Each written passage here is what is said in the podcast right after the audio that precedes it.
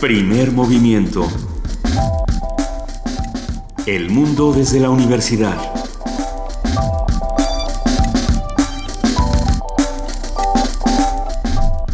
Muy buenos días, hoy es viernes, hoy es, ya empezamos abril, primero de abril, estamos aquí en Radio UNAM y arrancamos este primer movimiento. Buenos días, Luisa Iglesias. Buenos días, querido Benito Taibo. Buenos días a nuestra jefa de información, Juana Inés de ESA. ¿Cómo estás, Juana Inés? Muy bien, muy contenta. Hoy tenemos premios de muchos tipos. Tenemos premios físicos, o sea, libros, y tenemos un montón de gente inteligente de que va a premios venir. espirituales, que son más, más bonitos. Sí, un montón de gente inteligente que vendrá a platicar con nosotros. Eso es maravilloso. Es una maravilla. Ah. ¿De qué vamos a hablar? Bueno, vamos a hablar de un montón de cosas, pero perdón, yo lo primero que hago es abrir hoy por la mañana el periódico y encontrar hay una epidemia de desapariciones en México, afirma un reporte de la Red por los Derechos de la Infancia en México, Redim. De 2012 a 2014 aumentó 255% el número de adolescentes femeninas desaparecidas de entre 15 y 17 años, al pasar de 172 a 612. Esto es un Sí. verdadero tema gravísimo. Si no, me, te- si no me equivoco, eh, de- del total de desapariciones en nuestro país, el 30% son eh, mujeres menores de 17 años, ¿no? Ese, ese Y es obvio que detrás de ello hay, de alguna u otra manera, Connivencia. Así es, y, y una mafia de trata de personas. Tenemos que estar muy, muy, muy pendientes y, por supuesto, denunciar en la medida de lo posible. Bueno, no, denunciar pase lo que pase, de cualquier desaparición, aplicar las alertas Amber, a hacer comunidad entre nosotros para, para cuidar a nuestros hijos, pues, ¿no? Pero bueno, como bien dice Juan Inés, hoy tenemos un día lleno de gente inteligente y arrancaremos con Miguel Ángel Barrera, egresado y maestro del CUT, que nos habla sobre la octava noche de combate, obviamente teatro. Vamos a seguir reconciliándonos con la Ciudad de México, vamos a buscar eh, distintos ángulos para esta reconciliación y uno de ellos es la ciudad escrita. Esta mañana vamos a hablar en nuestro viernes de ocio nada más y nada menos que con Oscar de la Borbolla, que ya está por aquí, lo estamos viendo, lo saludamos, nos, nos morimos de felicidad. Escritor y filósofo, todos lo conocen, a todos nos encanta, así que va a ser una gran Todos lo conocen. Exacto. tenemos-. Oigan, contrólense. Ah, tenemos la participación de la Dirección de Literatura de la UNAM con Rosa Beltrán, su titular, que habla sobre letras policíacas. En la participación del antiguo Colegio de San Ildefonso vamos a hablar con Marco Flores, asistente de servicios pedagógicos, que va a hablar sobre las actividades del mes de abril. En nuestra nota nacional, el caso Tlatlaya y la justicia militar. Ayer, un juez militar ha exonerado a seis de los siete inculpados por el caso Tlatlaya y, sin embargo, la Procuraduría, eh, la Procuraduría Militar se ha inconformado ante este fallo. Eh, vamos a hablar con el maestro Erubiel Tirado, coordinador del programa Seguridad Nacional y Democracia en México. Los desafíos del siglo XXI de la Universidad Iberoamericana, Campus Ciudad de México. En nuestra nota internacional, conquista versus descubrimiento, la importancia de los términos, esto por lo que platicábamos el día de ayer eh, de Australia, una nota muy interesante que vamos a compartir con ustedes, que también se puede relacionar con los discursos del poder, pero eso lo vamos a ir platicando con el doctor Alberto Vital, coordinador de, de Humanidades de la UNAM. Va a ser una gran conversación. Tendremos la participación, como todos los viernes, de la Filmoteca de la UNAM. Guadalupe Ferrer, su directora, habla sobre cine latinoamericano. Y la poesía necesaria esta mañana me toca a mí. Me pongo contenta porque le vamos a pedir recomendación, por supuesto, a Oscar de la Borbolla si nos quiere recomendar un poema. Y a todos los que nos están escuchando en el 96.1 de FM, queridos radioescuchas, recuerden escribirnos con el hashtag poesía necesaria. Y como hoy es el viernes, el último viernes de reconciliación de la ciudad, a pesar de que nos intentamos reconciliar todos los días con ella, vamos a cerrar también con broche de hora. Vamos a hablar de la ciudad de la nostalgia, de a dónde se fueron todas esas cosas que estaban ahí y que de repente desaparecieron de nuestra vista y que a veces extrañamos enormemente. O que luego regresaron como la Diana Cazadora. O que, o que nada más cambiaron de glorieta. Ajá, que cambiaron de glorieta como la Diana. No me cambien la glorieta. no, no me cambien de glorieta, Ah, por favor. tendremos una conversación con Héctor Zagal, doctor en filosofía, ensayista, novelista y un apasionado de la Ciudad de México. Primer movimiento va a cerrar esta mañana con la participación del Museo Universitario del Chopo. Vamos a platicar con Mariana Gándara sobre el Festival Buto del Museo del Chopo que se presenta próximamente y que esperemos que todos nos demos una vuelta por allá. Eh, por lo pronto nos vamos con una nota. Vamos arrancando con una nota esta mañana. Hablemos del cerebro, si les parece bien. Escuchémoslo. Nuestro país es el segundo en el mundo con la mayor tasa de obesidad en sus ciudadanos. Según la encuesta nacional de salud y nutrición 2012, el 71.3% de los mexicanos tiene problemas con su peso. De ellos, el 38.8% padece sobrepeso y el 32.4% obesidad, porcentaje más frecuente en mujeres que en hombres. La relación entre esta epidemia y el cerebro es estrecha. En entrevista para Radio UNAM, la doctora Yasmín Macotela Guzmán del Instituto de Neurobiología dijo que estudios de resonancia magnética demuestran que diversas partes del cerebro sufren cambios, por ejemplo, la disminución del volumen de materia gris. Las personas obesas tienen un menor volumen de la materia gris, que es donde están los cuerpos neuronales o cuerpos de la, de la glía y además las terminales de los axones, ¿no? donde ocurren la sinapsis, la comunicación eh, entre las neuronas. Pues se ha visto eh, estudios recientes que las neuronas pueden tener menos proyecciones dendríticas, por ejemplo, o un menor número de células gliales ¿no? en ciertas regiones. También se han visto alteraciones cognitivas, por ejemplo, aprendizaje, memoria. La investigadora refirió que la ingesta compulsiva de alimentos le da la misma sensación al cerebro como si consumiera drogas. Y esto no, no depende de, que la persona quiera o no eh, tener la conducta adictiva. Es decir, la persona no quiere ser obesa, la persona no quiere ser adicta a una droga, pero los cambios que han ocurrido en su cerebro le impiden tener una conducta distinta, que indican eh, mayor prevalencia de, de depresión y de otras enfermedades mentales. La persona pasa mucho tiempo pensando en, en, los alimentos, por ejemplo, en este caso, o en, las drogas, cuando se trata de las drogas, y muchas de sus acciones son en busca de el, el alimento. La investigadora de la UNAM dijo que para tener un cerebro y un cuerpo sano, se debe evitar el consumo de alimentos que producen mucha recompensa o placer, como son aquellos ricos en azúcar, grasa, sal y grasas saturadas. Para Radio UNAM, Cindy Pérez Ramírez. Primer movimiento. Donde la raza habla.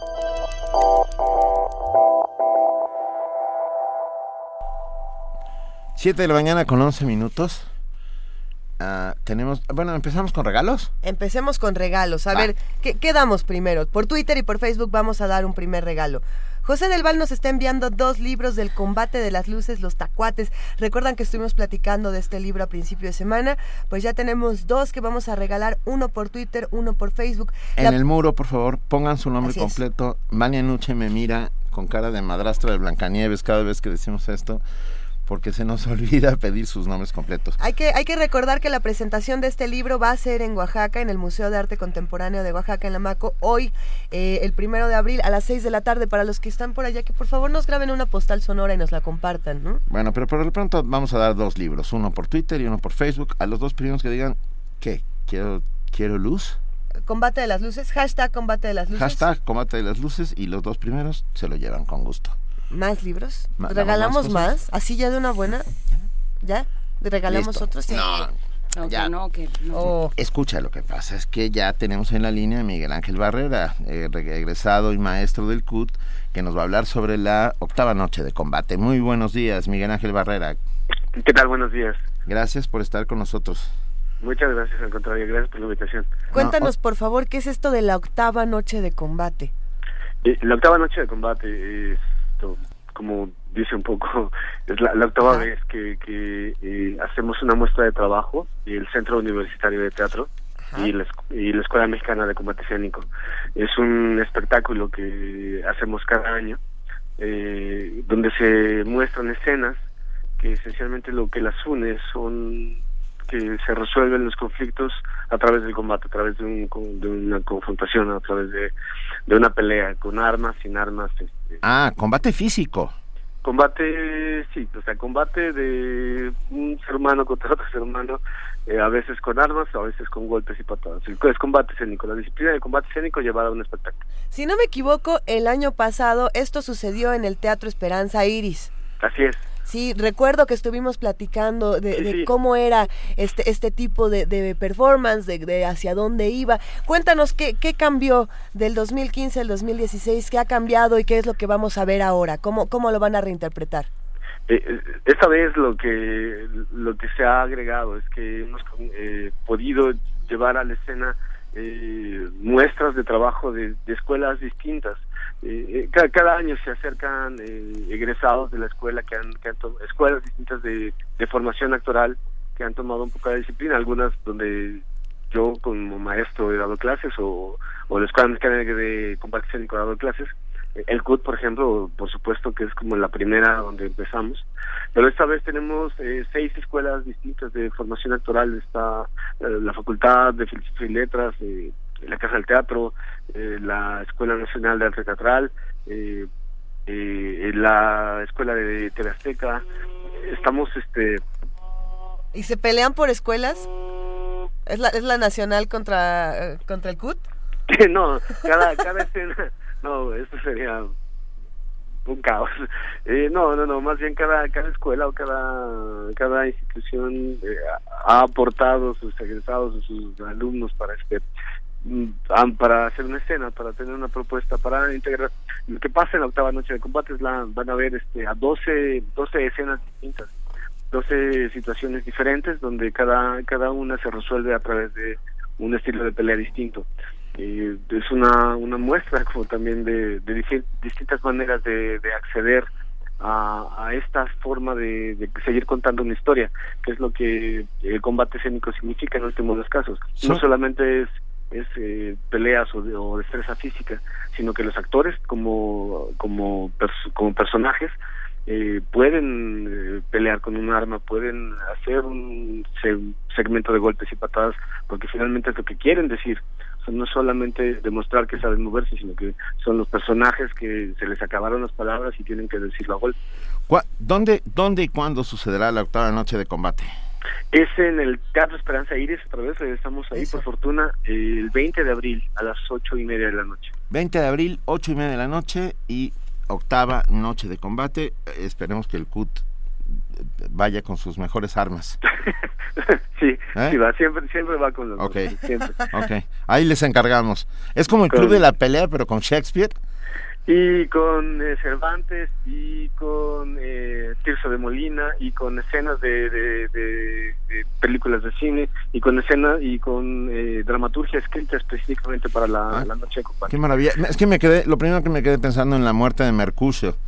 Sí, sí, sí. Eh, es, muy teatral y, y hay mucho mucho espadazo, pues. Sí, y la hemos usado ya en un par de ocasiones. Mira. esta vez Mercucho no va, vamos con otras propuestas de Shakespeare, con otras propuestas de otros autores. Venga. pues mucho éxito, Miguel Ángel Barrera, egresado y maestro del CUT. Octava noche de combate, 20 de abril, Teatro Esperanza Iris, 8 de la noche. 8 y media. 8 y media de la noche. Gracias, un, gran un gran abrazo. Gracias, hasta luego. Gran abrazo. Hasta luego. Y ahora les vamos a contar una historia de esas, de esas que solo suceden en México. Vergonzosamente. Vergonzosamente. podrían suceder en, lugares distintos. Eh, no estamos hablando de un estado en particular, sino de un gobierno que no está haciendo las cosas bien, ¿no? Que estamos hablando del gobierno de Duarte en Veracruz, dejémonos de historias. o, sea, una vez más. Ahora, una vez más. Una vez más, el gobierno de Veracruz da que hablar. Pero esta vez da que hablar de una manera muy curiosa. Hay 38 agrupaciones musicales del, del estado de Veracruz las cuales han sido llevadas a, por el gobierno de Veracruz a distintas partes a presentarse, no sé, en eventos públicos, en, en un montón de cosas. Pues que creen, pues que pues no les pagan y les deben la bonita cantidad de 11 millones 230 mil pesos a estas 38 agrupaciones. Y como ya se cansaron de ir a hacer cola a la tesorería del gobierno del estado para que les paguen, eh, optaron por la salida elegante, digna y divertida. ¿Y qué hicieron? Pues eh, eh, hicieron una cumbia y esta cumbia nos la comparte nuestra compañera Daniela Jacome, periodista que nos ha ayudado a cubrir todo lo que ocurre en Veracruz. ¿Por qué, ¿por qué no escuchamos esta cumbia y la platicamos? Claro, sí, la cumbia del gobernador.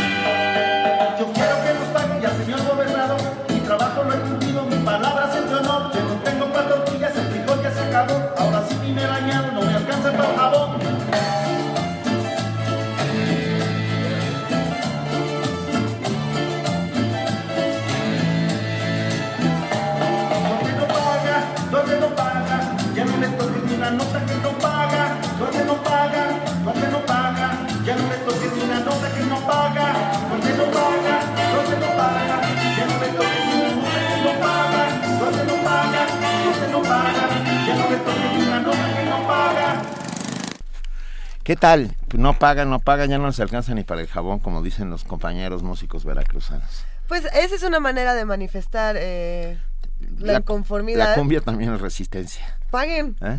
Sí, páguenle. Oye, ellos hicieron su trabajo. Pero en ese caso están muchos, eh, muchos servidores, bueno, muchos prestadores de servicios. Y universidades también. Que han hecho, que han, pero con el gobierno de Duarte, con el federal, eh, la CEP debe un montón de dinero.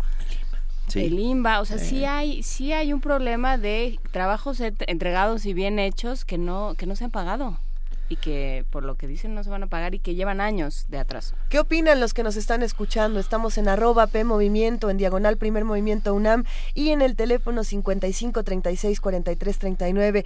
Nos vamos a nuestra sección Viernes de Ocio. Primer Movimiento. Donde todos rugen, el puma ronronea.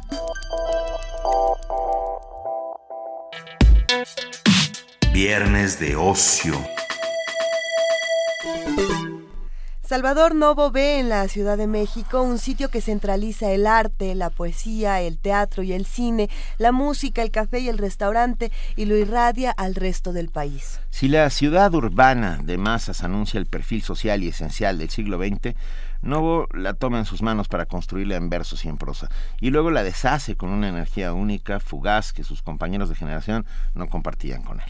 Carlos Monsiváis, considerado el heredero de Salvador Novo, desmenuzó a través de los rituales del caos que en la Ciudad de México había desde el culto a las personalidades de la farándula, las peregrinaciones a la Basílica de Guadalupe y las funciones de lucha libre hasta cada uno de los actos que delinean la vida cotidiana, cotidiana en una de las urbes más grandes del mundo. Hoy conversaremos sobre las formas y talantes en que la Ciudad de México se ha vertido en palabras y ha llegado hasta nosotros, para cobijarnos y algunas veces para pegarnos una patada en el trasero. Y para ello nos acompaña Oscar de la Borbolla, escritor y filósofo, eh. al cual agradecemos enormemente que esté esta mañana con nosotros, aquí sentado frente a nosotros. Benito, mi agradecimiento es recíproco, porque la verdad, estos micrófonos les tengo un amor enorme a ustedes tres verdaderamente los sigo todas las mañanas, entonces me parece espléndido no estar escuchándolos, sino venir a, hablar con ustedes en persona. Es un placer, de verdad. No, el placer es sin duda nuestro. Radio es tu casa, querido Oscar, y tú lo sabes. Y, bueno, e, este programa desde hace un buen rato ya extrañaba eh, tu presencia. ¿Por dónde arrancamos para hablar de la ciudad y las letras? Eh, ¿Quiénes han escrito de nuestra ciudad y qué han dicho? Mira, yo creo que el referente así inevitable es Carlos Fuentes, con la región más transparente. Él hace, pues allá por los años 50, una, una verdadera semblanza de lo que es eh, la Ciudad de México. Y pues lo que presenta es un rompecabezas, porque en el fondo la Ciudad de México son muchas ciudades de México. No, no hay una sola. Creo que si nos vamos recorriendo así las las delegaciones o las colonias, vamos a notar que incluso han tenido que irse desmembrando y hay muchas voces ahora que cuentan en el tono peculiar de, esas locaciones cuáles son las hablas que hay ahí. Eh, por ejemplo, recuerdo el Chinchín, el Teporocho de Armando, Ramírez, que documenta pues los barrios de Tepito justamente con el habla tepiteña, o en el bando contrario, Guadalupe Loaesa con las niñas bien de Polanco, donde también hay una recreación de, de otro aspecto de este mosaico enorme. Pero creo que Fuentes en, esta obra y sobre todo hacia el final hay un pasaje en la región más transparente que a mí me, me encanta cuando empieza a hablar de tú y tú y tú, tú que te moriste y tú que te comiste no sé qué. Hace una retaíla verdaderamente poética en la que es recreada una de las clases que integran esta gran urbe. Y luego habla de ustedes, ustedes los de arriba, ustedes esto, y queda más o menos como representado lo que somos, un revoltijo de contradicciones donde todos convivimos y que además cuando se transita de un barrio al otro, y a veces en el mismo barrio con unos cuantos metros de distancia, encontramos una casona extraordinaria y junto a un eh, eh, jacal con láminas y más o menos pegoteado. E, esta convivencia de los opuestos que hace que también hasta en lo gastronómico aparezca. Está el puesto de fritangas de la esquina, pero detrás de él está un restaurante de cinco estrellas y es verdaderamente un caos que a mí me, resulta apasionante. Les he de confesar que soy chilango de tres generaciones aquí. Entonces, Cosa Sí, sí, yo sí tengo prosapia. No soy de los advenedizos. de verdad, nací aquí, aquí vivo, me he separado varias veces de este sitio y, y, tengo frente a esta ciudad, pues, lo mismo que cuenta este Joaquín Huerta en, en aquel poema. Efraín, Efraín, perdón, Efraín Huerta, en ese poema maravilloso que es eh, la declaración de odio. Entonces, creo que eso es así. Te odio, magnífica ciudad. Sí, te odio. La ama. Es que no podemos odiarla sin haberla amado antes, pues, ¿no? Pues mira, no sé si simultáneamente. simultáneamente, sí. No sé si por haber conocido algún vestigio bueno tú y yo, Benito, todavía tenemos ese referente de amor, pero no sé si las nuevas ah, generaciones, los jóvenes jóvenes, verdaderamente les debe de resultar detestable porque o tienen una idea muy fragmentada de la ciudad. Este, como que cada quien conoce su barrio, ya, ya creció a tal grado y ha crecido de manera tan rápida y en tan pocos años que ya una generación que vivió otros barrios ya ahora ya no, o sea, o sea no pasan sus fronteras. Es padre de hijos que ya no conocen más que su gueto, digamos. yo pensaría lo contrario. Yo pensaría que, los más jóvenes tienen una movilidad distinta y tienen un conocimiento distinto de la ciudad. Por lo mismo, las tecnologías tienen más acceso a lo que se escribe, a lo que se dice y entonces pueden hacer lecturas distintas, ¿no? Eh, es, es bonito escuchar a los jóvenes que están releyendo a Efraín Huerta, por ejemplo, a los más jóvenes, a los booktubers y dicen, a ver, yo estoy reinterpretando mi ciudad a partir de estas cosas que a lo mejor no me tocaron, pero que voy a releer y a reinventar, ¿no? Puede ser, no estoy segura, habría que preguntarles. Miren, les cuento una experiencia ah, y, me voy a poner verdaderamente añejo. Cuando yo era niño, así, cuando yo era niño, en este crucero en el que queda todavía Sears, ahí en Sonora e Insurgente Sur, había un, un entonces llamado Tamarindo que es, era simplemente un agente de tránsito, subido en un tapanco, porque todavía los, ah, los eh, semáforos no se habían generalizado. Y este señor en cierta época del año, no sé exactamente cuál, era yo muy niño, era rodeado de, de regalos. ¿Estás hablando de eso? Sí, sí, sí. no, y también el día del policía. Le ponían refrigeradores, este, galletas, pasteles. Era un, un, señor que se dedicaba a que no se hicieran congestionamientos viales, cuando el parque vehicular creo que eran 40 automóviles en total. Eh, la manera como se relacionaban con él era tan distinta de lo que ahora eh, es denominado el mordelón, que, que, no puede tener otra denominación más que esa. Y también había policía de barrio un señor que pasaba con su, silbato, había uno que en las noches tocaba un silbato, el sereno, que se le esperaba pasar. Era un tipo de relación en la que los niños jugaban en las calles, había una convivencia de comunidad. Ahora la Ciudad de México es un sitio al que uno se asoma y en cuanto pone un pie fuera de la casa entra en la clandestinidad. E, es una ciudad donde nadie se conoce, donde puede uno pasar pues kilómetros y kilómetros sin descubrir a nadie familiar y solamente vuelve a encontrarse con los de uno cuando uno regresa a su casa. Y si uno tiene la ocasión de vivir como yo en un edificio enorme, los propios vecinos me sorprenden en el elevador o en las escaleras y a veces no sé si son visitas, pero sin embargo cuando platico con ellos descubro que llevan ahí viviendo tantos años como yo hay una atomización de, esta ciudad y quizá por eso es que se hayan refugiado para tratar de armar un vínculo en las redes sociales. Ahí sí hay una promiscuidad de todos los que participan como seguidores de un blog o como seguidores de un sitio, porque en el mundo real no se encuentran estos vínculos. Eh, tiene sus ventajas. Nos hemos escapado de la maldición del pueblo chico, en que todo el mundo sabe los chismes de uno, y esta clandestinidad permite ciertas cosas agradables, hacer de las nuestras sin que nadie se entere, porque de verdad no nos cobija esta inmensa masa de personas en cualquier crucero del centro, estoy representándome, por ejemplo, el que queda enfrente de Bellas Artes, he visto las manadas de congéneres cruzar de un lado al otro el, el eje central Lázaro Cárdenas. Alias Niño Perdido. Alias Niño Perdido. Ex, eh, en fin. San Juan de Letrán también. Era San Juan de Letrán, sí. Perdón, claro, San Juan de Letrán. Eh, este tipo de, de sensación de despersonificación, eh, eh, subirse al metro, eh, recorrer la estación Pino Suárez a la hora pico, meterse en un vagón y de pronto ser testigo de un espectáculo coreográfico de todas las manifestaciones artísticas habidas y por haber, hasta el arte circense más lastimero, porque junto a uno, siempre y cuando hay espacio, avientan un montón de vidrios para restregarse la espalda.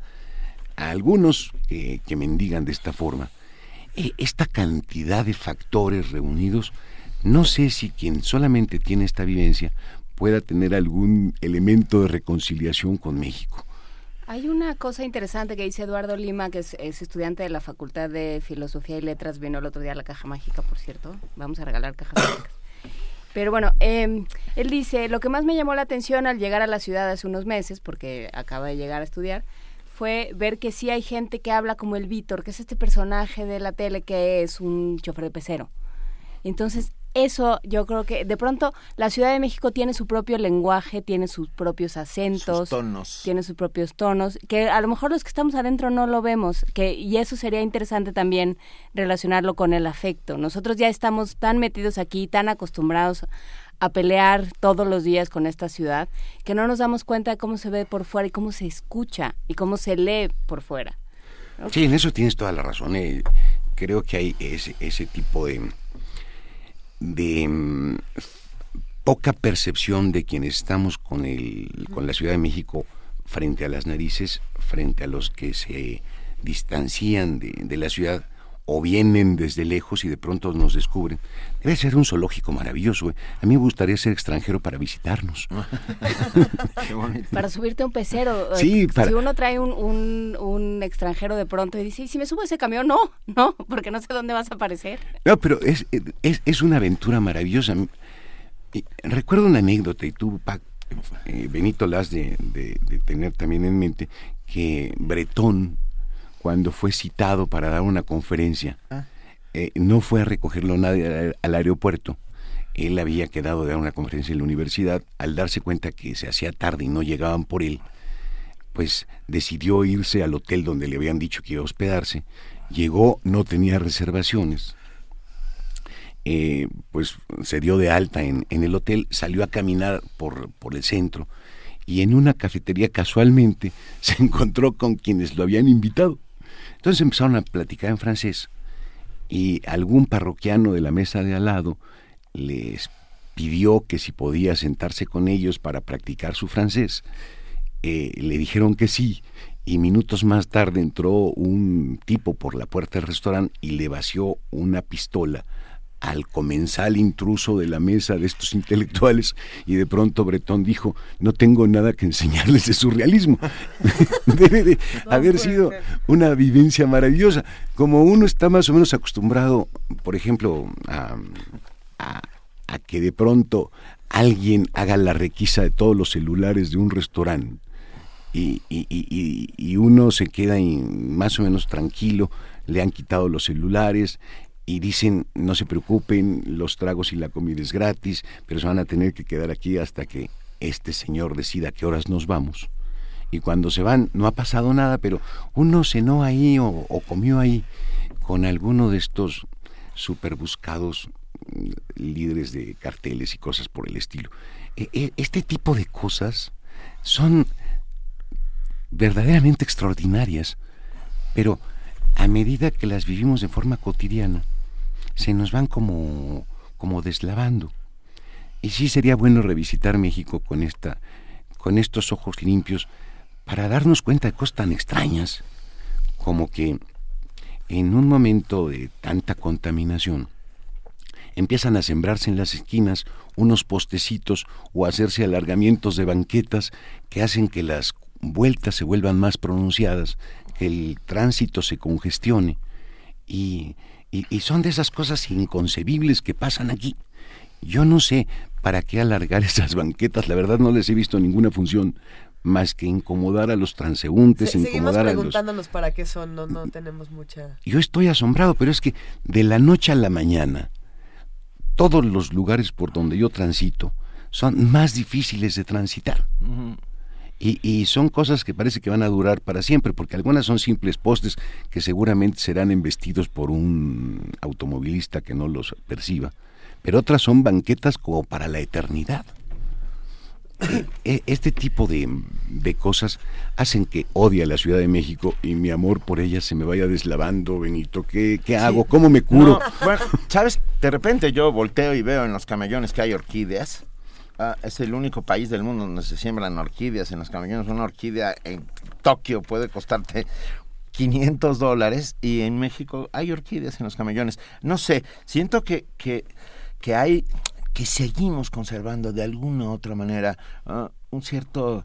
Ah, una cierta capacidad de asombro, de embrujo por lo que en esta ciudad sucede.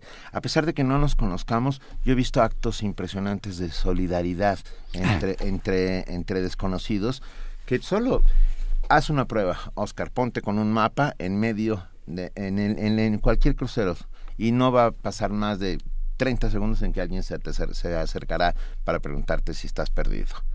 Eso lo he probado en carne propia. Y, y, yo también. Mira, alguna vez justamente en Atenas, viajando por allá, le pregunté en un inglés muy malo a una señora si sabía dónde quedaba una X dirección me arrebató el mapa, buscó el lugar a donde ella iba y me regresó el mapa sin responderme absolutamente nada. Y en cambio aquí efectivamente somos creo que mucho más acogedores con el extranjero. Hay una, una buena actitud de la gente. Y, a pesar de todas las desgracias no hemos perdido una cosa extraordinaria, que es un buen talante, un sentido del humor, una cierta bondad. eso es lo que hace respirable y agradable la ciudad. Eso efectivamente los... Pero pienso una cosa, si de pronto se evacuaran a todos los habitantes de la Ciudad de México y las instalaciones y las calles fueran ocupadas por eh, personas de otro país, no sé qué pasaría, fíjate. No, no, no sé cómo podríamos embonar, cómo podrían embonar aquellos en este mundo que a mí me parece un galimatías de mm, ciudad. Caótico. Sí, a nosotros ya nosotros ya encontramos la lógica dentro del caos, ¿no? Nosotros ya estamos en, en este caos muy metidos y, y eso, ya hemos aprendido a escribirlo y ahí están eh, todas las novelas, por ejemplo, que hablan de la glorieta de insurgentes, cuando la glorieta de insurgentes todavía todavía es un sitio caminable, pero es un sitio que, que se han ido apropiando, hablando de, de, ciertos grupos que se apropian de barrios, ¿no? Se, eh, este, ya pertenece, ha sido colonizado por, por diferentes personas, pero, pero ahí están, están en la literatura, están en las novelas eh, de Paco Ignacio Taibo, de Esquinca. De José Emilio Pacheco. sí, no, las batallas en el desierto a mí me recuerda todo el barrio de la Roma donde crecí, justamente en esos años. Mira, pero fíjate una cosa, yo voy al, a la Plaza de Santo Domingo y me encuentro que me jalonean del brazo para pedirme que si quiero que me impriman una tesis, unas tarjetas de presentación, unas facturas falsas, un diploma, eh, un, diploma un título de la universidad, lo que quiera. Eh, eh, cuando entro a, Santo Domingo me encuentro una realidad real. Cuando entro al, al, barrio de Santo Domingo a través de la novela de Palinuro de México, de Fernando del Paso, qué maravilloso resplandor, qué recreación más hermosa. Me gustaría más vivir en el en el punto este descrito por Del Paso, que pasar ahí a espaldas de la de la de la CEP. E, en, en el mundo de la literatura creo que todo se, se reivindica, se mejora, se pule. Se dulcifica. Se dulcifica. Es un mundo más visitable. Eh, yo mismo he escrito, pues como soy un escritor totalmente urbano, en esta novela de El futuro no será de nadie, he hecho que el metro de Polanco se vuelva un sitio encantador, donde uno de los pasajeros, matemático mexicano, pues ha creado una especie de sector de Poincaré. E, e, este modelo con el cual logró Poincaré explicar que eh, cierta conducta rara de una de las lunas de Saturno no iba a ser la causa de que se rompiera el, sistema solar planetario, mm, porque es una luna que tiene un movimiento retrógrado y además zigzagueante y demás. Y él monta en el metro de, de Polanco una sección de Poincaré para poder ver si la muchacha de la que se enamoró va a volver a pasar por ahí o no. Pero es, es un metro visto desde unos ojos que filtran muchos detalles y que sugieren a la imaginación escenarios extraordinarios. Y creo que pasa lo mismo con todas las ciudades. ¿eh? Ahora mismo estaba recordando, por ejemplo, de John Dos Pasos, que se dedica a hacer algo similar a lo que hizo Fuentes con la región más transparente, y presenta un Nueva York que si uno visita, no es el Nueva York de John Dos Pasos. Este es el, el, de Truman Capote. No, e, es un Nueva York emergente de una serie de personajes que están con todas las ansias y ganas de apoderarse del mundo y que por supuesto muchos fracasan, pero se hace como el personaje central en la ciudad y uno se enamora de, de Nueva York. Y, lo mismo en la, en la cinematografía. ¿eh? La película de Woody Allen de, Manhattan hace que uno quiera estar ahí. Pero, si uno va realmente, y, por más caro que sea el hotel que uno contrate, de todos modos está lleno de chinches y está lleno de, estas cosas que yo les tengo una repelencia, los ácaros. en cuanto veo eh, la, alfombra del hotel, me, entran las ñañaras. Ese es el verdadero Nueva York. Eh, lo de las colas en el Met, lo de las caminatas imposibles con unos vientos y unas heladas o unos calores. Eh, el Nueva York real no es el que está literario, vuelto literatura. Y algo así pasa con los que han novelado a México. Tenemos, a, ver, eh, empezamos a hacer esta antología de, de, los que escriben de nuestra ciudad, ¿no? Y tenemos por ahí, ya se mencionó, Fernando del Paso, Huerta, Fuentes, Novo, Monsiváis, Pacheco, eh, por ahí también Ángel de Campo, Oscar de la Borbolla, podríamos hablar de Quirarte, de Mauleón, de Bernardo Esquinca. ¿Quiénes nos están faltando? ¿Qué otros fundamentales para entender? de la colonia Roma, sí, Luis Zapata. Sí, Luis Zapata.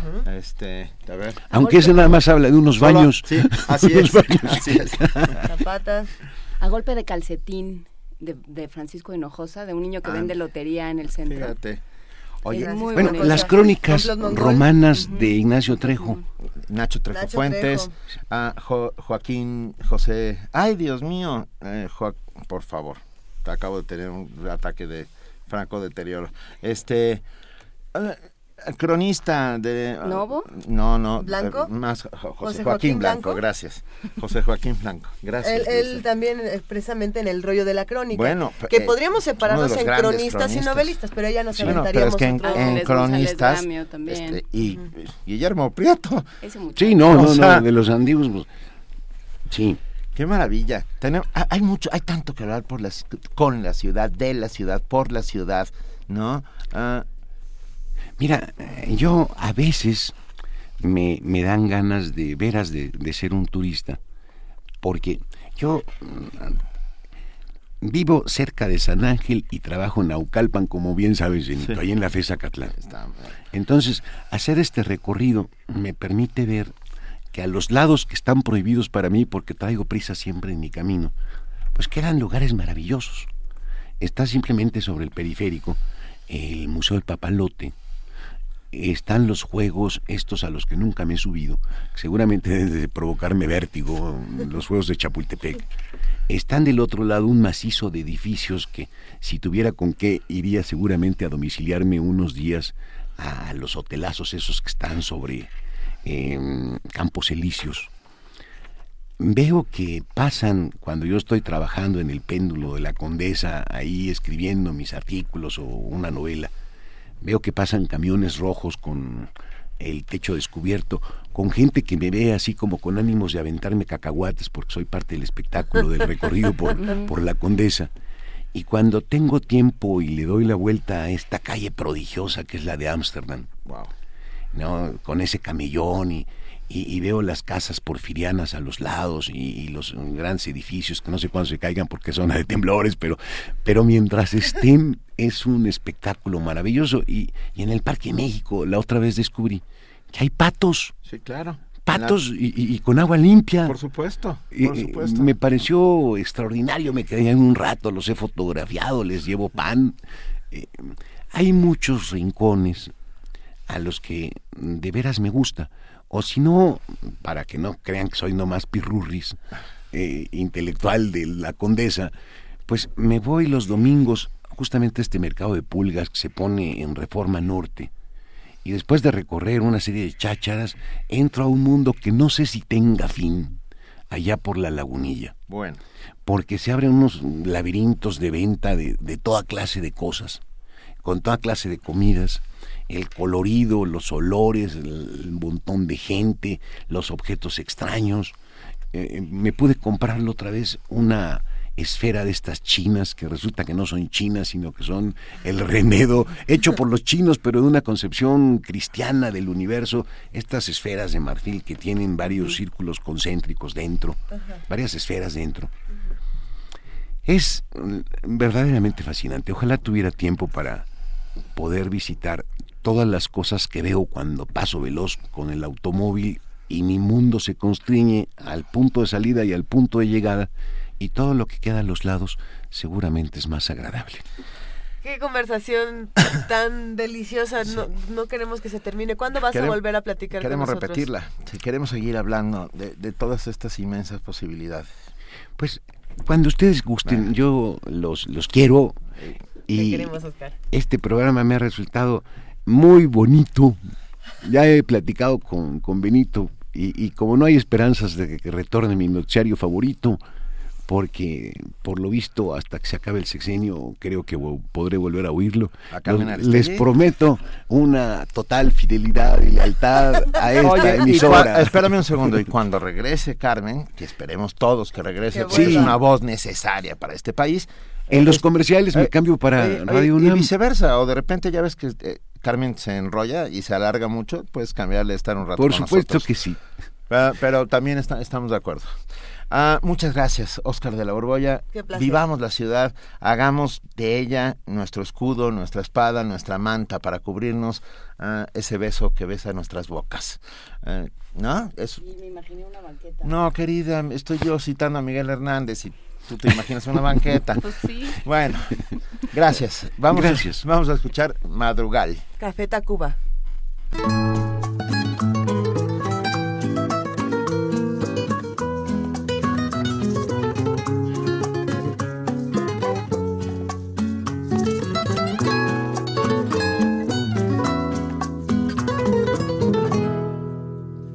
La ciudad de los palacios va dejando paso al alba. Se va perdiendo la calma para cuando el sol asoma. Todo el esplendor decrece, la gente las calles toma catedral desaparece entre smog y caca de paloma.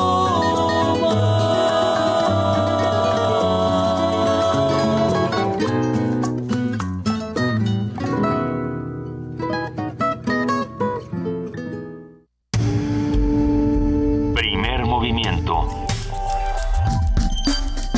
Para afinar el día. 7 de la mañana, 48 minutos, y nosotros seguimos inmersos en la literatura. perdón, Roberto Wong, París de F, dice Claudia Guerrero. Nos hablaron de Rodrigo Fresán, de Toño Malpica. O sea, sí, sí hay un montón de escritores que la ciudad la han convertido en su escenario preferido. Eh, esa, es, una discusión que sería bien interesante tener más adelante, eh, cuando la ciudad es el escenario para una novela y cuando la ciudad es el personaje. ¿no? ¿Cómo, cómo, cómo la ciudad puede jugar estos dos papeles y en qué momento lo está haciendo? Eh, para discutir de literatura siempre hay alguien con quien hacerlo y qué mejor que hacerlo que Rosa Beltrán, titular de la Dirección de Literatura de la UNAM. Muy buenos días, Rosa, ¿cómo estás? ¿Cómo estás, Luisa? ¿Cómo están, Benito, Juana Inés? Muy, bien. Muy contentos de, que estés. No, bueno, felices de que estés con nosotros y que además hoy hables de novela policíaca, eso eso me, me estoy esperando expectante. Oye, sí, estamos también muy contentos de este lado porque vamos a empezar ya con el ciclo de los fabuladores y su entorno, que es un ciclo semestral, en el que llevamos autores y autoras especialistas en un tema a distintas sedes, a la CENEPS, al CCH, a la CENAP, CL, etcétera. Y este semestre lo dedicamos a las letras policiales en conmemoración a que se cumplen los 40 años del eh, fallecimiento de Agatha Christie, los 50 de eh, A Sangre Fría, de la publicación de A Sangre Fría. Y entonces eh, invitamos a estos seis autores a que hagan un recorrido por la novela policíaca, pero que también hablen de qué ha pasado con ella en nuestro país y particularmente en sus obras. Mm, hay, hay un recorrido interesante, muy interesante, sobre todo para los latinoamericanos, en eh, la historia de la novela policíaca, porque empezamos nosotros leyendo, obviamente, pues a los ingleses, ¿no? Como todo mundo, y después a los norteamericanos. Eh, pero hay un paso muy grande entre lo que escribían Conan Doyle y Agatha Christie, donde lo que importaba era, digamos, escamotear los datos, y convertir esto en un juego lógico de deducciones que además fascinaba a sus lectores eh, y lo que se fue haciendo después a partir de la segunda mitad del siglo XX no al principio Agatha Christie a, quien por por cierto expulsaron eh, un grupo de novelistas policíacos por, porque consideraban que no cumplía con ciertas reglas del Detection Club porque lo, porque porque pensaban que era demasiado tramposo esconder tantos datos eh, y que esto se convertía ya simplemente en una lectura mm, divertida, por diversión, eh, y que no implicaba eh, mayores elementos que tuvieran que ver con algo real, con algo social. La llamada novela Enigma. Exactamente, la novela de Enigma, que, que ciertamente sí tiene mucho de diversión y que también, desde el punto de vista estrictamente literario, digamos, ¿no? Y, sociológico, pues eh, eh, puede decirse que todos los sistemas totalitarios se fascinan con la novela policíaca de este estilo. La era victoriana lo hizo porque está basada en que en, la lógica y en el poder de deducción y en, y en el hecho de que si tú eres un observador acucioso y puedes reunir los datos de manera ordenada, siempre vas a encontrar al culpable y sabemos que no es así, ¿no? Que, que la realidad está sujeta a azares eh, y que hay otros muchos elementos de por medio. Sin embargo, sabemos también que nos sigue fascinando leer este tipo de obras y que en un sentido estricto cualquier obra literaria es una obra detectivesca porque nosotros los lectores nos convertimos en ese investigador muy eh, concentrado que lo que quiere es ir recabando datos para saber quién lo hizo, dónde lo hizo, cómo lo hizo. Ese es el proceso de la lectura en general, ¿no? Pero eh, sucede que a partir de la eh, novela eh, de Chandler y de Hammett que ya introduce estos elementos sociales, que se vuelve dura, donde no es infalible el detective o parece que no lo es y que el criminal adquiere eh, pues matices mucho más útiles, la novela policíaca se transforma. Por otra parte, la Guerra Fría también produce novelas espectaculares, todas las novelas que tienen que ver con los espías, ¿no? Eh, muy recientemente surgió un eh, ensayo, a lo mejor lo leyeron ustedes en el país, sobre John Le Carré, este gran autor que tiene la novela eh, El espía que vino del frío, eh, donde donde el espía es casi, a, la vez que va a ser el, el criminal, eh, es también una especie como de peón, de víctima social, porque el espía lo que está haciendo en realidad es descubrir una conjura. Los malos son los que están arriba de él, de los dos bandos, en este caso los rusos, pero también los norteamericanos, ¿no? Y entonces la novela de espías también tiene características distintas a las, a las anteriores, ya no se conforma con ese mecanismo tan eh, fácil. Y eh, después de estas grandes industrias, por llamarlas así, la novela se va volviendo cada vez más compleja y va adquiriendo también particularidades según el, lugar donde se escribe. Eh, hay un artículo muy interesante de Carlos Monsiváis que yo les recomiendo a todos nuestros radioescuchas que se llama Ustedes que nunca han sido asesinados, que es este recorrido y que tiene una conclusión que quizá ya pondríamos ahora en duda, porque Monsiváis acaba diciendo que una de las razones que explican la ausencia de la literatura policíaca en Latinoamérica es que eh, una policía juzgada corrupta de manera unánime como la que tenemos, pues no es susceptible de que le demos crédito alguno, ¿no? Y que que este si esta literatura eh, en, en realidad aspirase a ser medianamente realista, pues el personaje acusado nunca sería el criminal o que si se lo enjuicia siempre sería invariablemente pobre o dice a menos de que fuera pobre eh, y jamás recibiría el castigo. Esto es, esto es cierto como dato, pero es falso en la realidad porque tenemos enormes novelistas de literatura policíaca. Esta, esta literatura había sido vista con desdén, eh, pese a que Borges la elevó a otro nivel, en nuestros países siempre se la veía como de diversión, como de segunda, ¿no? Eh, y se leía muchísimo. Sin embargo, pues ahí está Paco Ignacio Taibo con su Velasco Aranchain, que es una maravilla, eh, y varios cuentistas, Rubén Fonseca, por ejemplo, son cuentos policíacos, todos los que escribe, y luego ya eh, un grupo muy poderoso, y en el caso mexicano extraordinario, desde Elmer Mendoza hasta Martín Solares, Vicente Francisco Torres, Liliana Blum, Carla Zárate, Eduardo Villegas, Vicente Alfonso, en fin, yo no quiero hacer un listado, lo que yo quiero es invitarlos a que asistan a este ciclo que empieza ya el 4 de abril, donde cada uno de los autores va a hablar de su peculiar mirada hacia la novela policíaca y de los mecanismos que a él o a ella le sirven y de qué manera los datos duros, lo que está sucediendo en este país, se incorporan en sus novelas, pero no se convierten en el elemento principal, porque siempre eh, el tramado, la parte estética, eh, la forma en la que se resuelve un asunto que es principal y básicamente literario, aunque esté alimentado de la realidad, pues es lo que hace que estos sean grandes novelistas. ¿Dónde, cómo Ah, va. Va, fabuladores en su entorno. Sí, perdón. Hola, Rosa. El cómo es facilísimo, sí, este, porque ya tenemos computadora. Entonces, con que nos metamos a www.literatura.unam.mx, mmm, tenemos toda la programación. Ya estamos ahí. Sí, de los distintos lugares, porque porque de nada sirve que les diga ahora que, que se presentan el lunes 4, el martes 5 y si es en diferentes sedes, en la ENEP, en CCH en Naucalpan, en el CELE, en la FES Cuautitlán, en la Facultad de Derecho, en fin, es una oportunidad no solo para quienes eh, son estudiantes de estos planteles, para los universitarios, sino para todos de acercarse. Estos ciclos han tenido un enorme éxito porque Mm, pues porque es la oportunidad de oír a un autor hablar de su cocina literaria, hacerle preguntas, pero además de saber de un tema específico, cómo ese autor, cómo esa autora trabajan concretamente ese tema.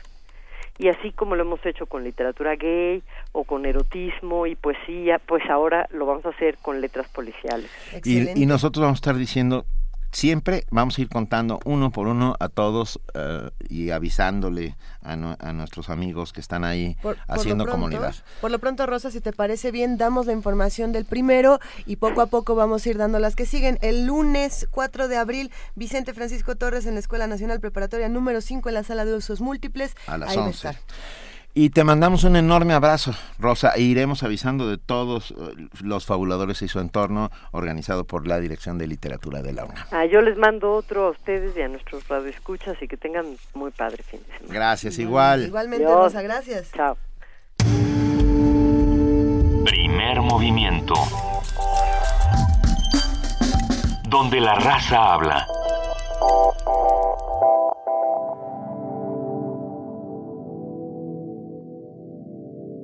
Con la operación del nuevo Aeropuerto Internacional de la Ciudad de México prevista para octubre de 2020, las 710 hectáreas sobre las que se asienta la actual terminal aérea quedarán desocupadas. Aunque el predio es propiedad federal, el gobierno local busca definir el uso de suelo y con ello el proyecto que habrá de desarrollarse en el lugar. Pero más allá de estos contrastes, ¿dónde está la opinión ciudadana respecto al destino de los terrenos? Un ejemplo de participación se registró recientemente en Alemania, tras el cierre del aeropuerto de Tempelhof, situado sobre una superficie de 230 hectáreas. Un referéndum decidió crear en su lugar un parque urbano.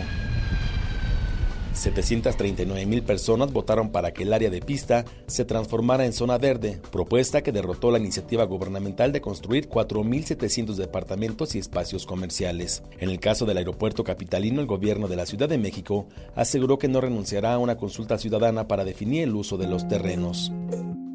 Para Ulises Corona Ramírez, académico de la Facultad de Ciencias Políticas y Sociales de la UNAM, la discusión pública y participación activa de los ciudadanos es el mejor mecanismo para la toma de decisiones lo que se decida hacer en la Ciudad de México me parece que le corresponde en términos de responsabilidad a todos los ciudadanos y por supuesto también a las autoridades. Me parece que para que sea representativa la decisión que se deba de tomar por parte de la ciudadanía, por lo menos deberá de haber unos cuatro o cinco millones de ciudadanos manifestándose para que la consulta pública sea válida. Es decir, deberemos de salir a las calles, sí, a manifestarnos, sí, por supuesto, porque la alternativa para la Ciudad de México me parece que se está agotando. Y yo creo que lo que se deba de decir al final de cuentas en lo que ahorita es el Aeropuerto Internacional de la Ciudad de México, Benito Juárez, es darle viabilidad a la Ciudad de México.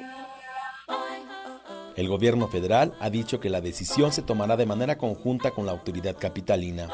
Para Radio UNAM, Abraham Menchaca.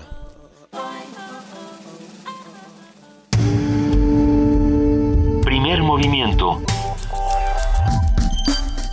Donde todos rugen, el puma ronronea.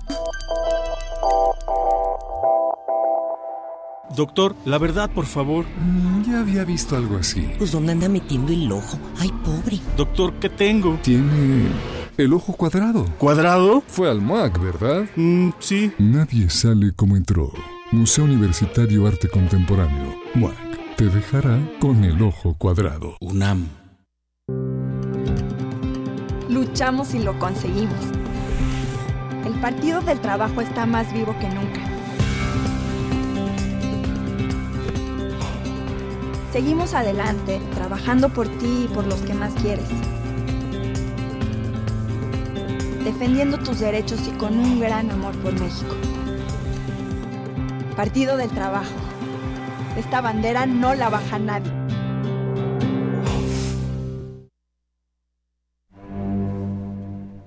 Una orquesta en la cocina. Cuarteto de cuerdas en el auto. Y un violonchelo solista sentado en el sillón favorito de la sala. Orquesta Filarmónica de la UNAM. Desde la sala Nezahualcóyotl. Escucha los conciertos los domingos al mediodía. Desde la comodidad de tu casa. 96.1 FM. Radio UNAM. Primer movimiento. Información azul y oro.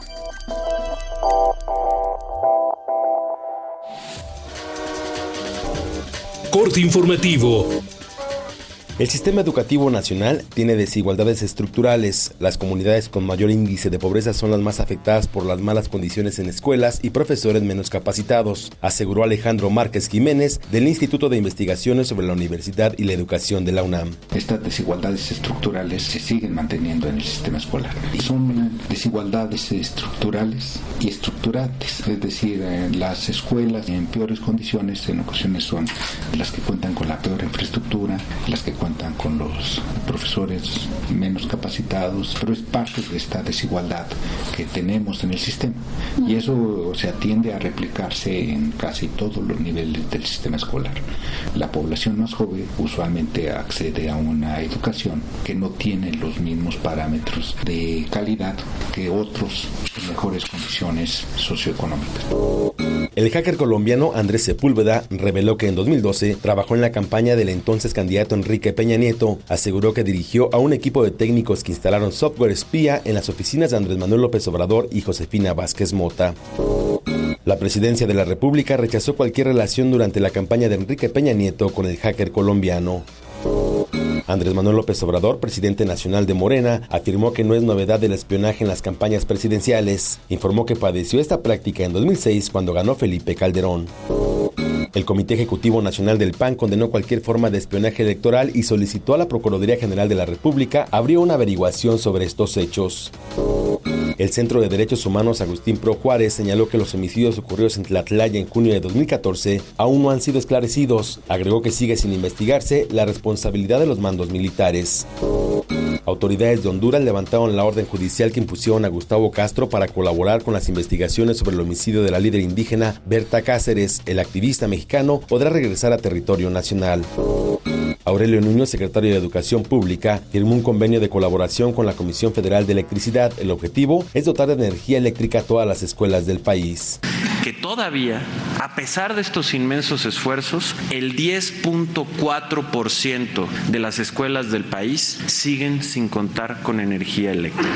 Y que esta condición es aún más dramática en estados como Chiapas, como Michoacán o como Chihuahua, en donde el porcentaje de escuelas sin energía eléctrica es del 20 o incluso un poco superior al 20%. Una fuerte explosión se registró en un edificio residencial del centro de París. Autoridades policíacas informaron que el estallido se provocó por un escape de gas y dejó cinco heridos leves. Descartan que se trate de un ataque terrorista.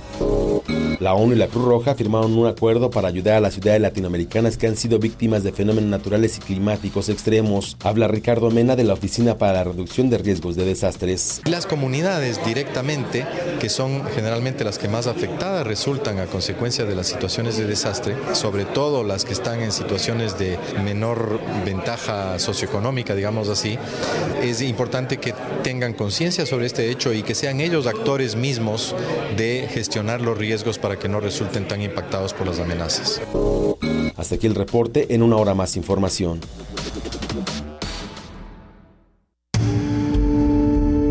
Primer movimiento. Donde todos rugen, el puma ronronea.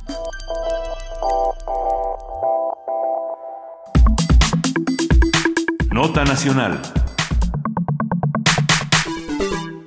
Un juzgado militar absolvió a seis de los soldados involucrados en el asesinato de 22 personas en junio de 2014 en Tlatlaya, Estado de México, según informó un expediente del caso difundido este miércoles. Y, sin embargo, la Procuraduría General de Justicia Militar eh, hizo un reclamo a este fallo, o sea que todavía no es absoluto.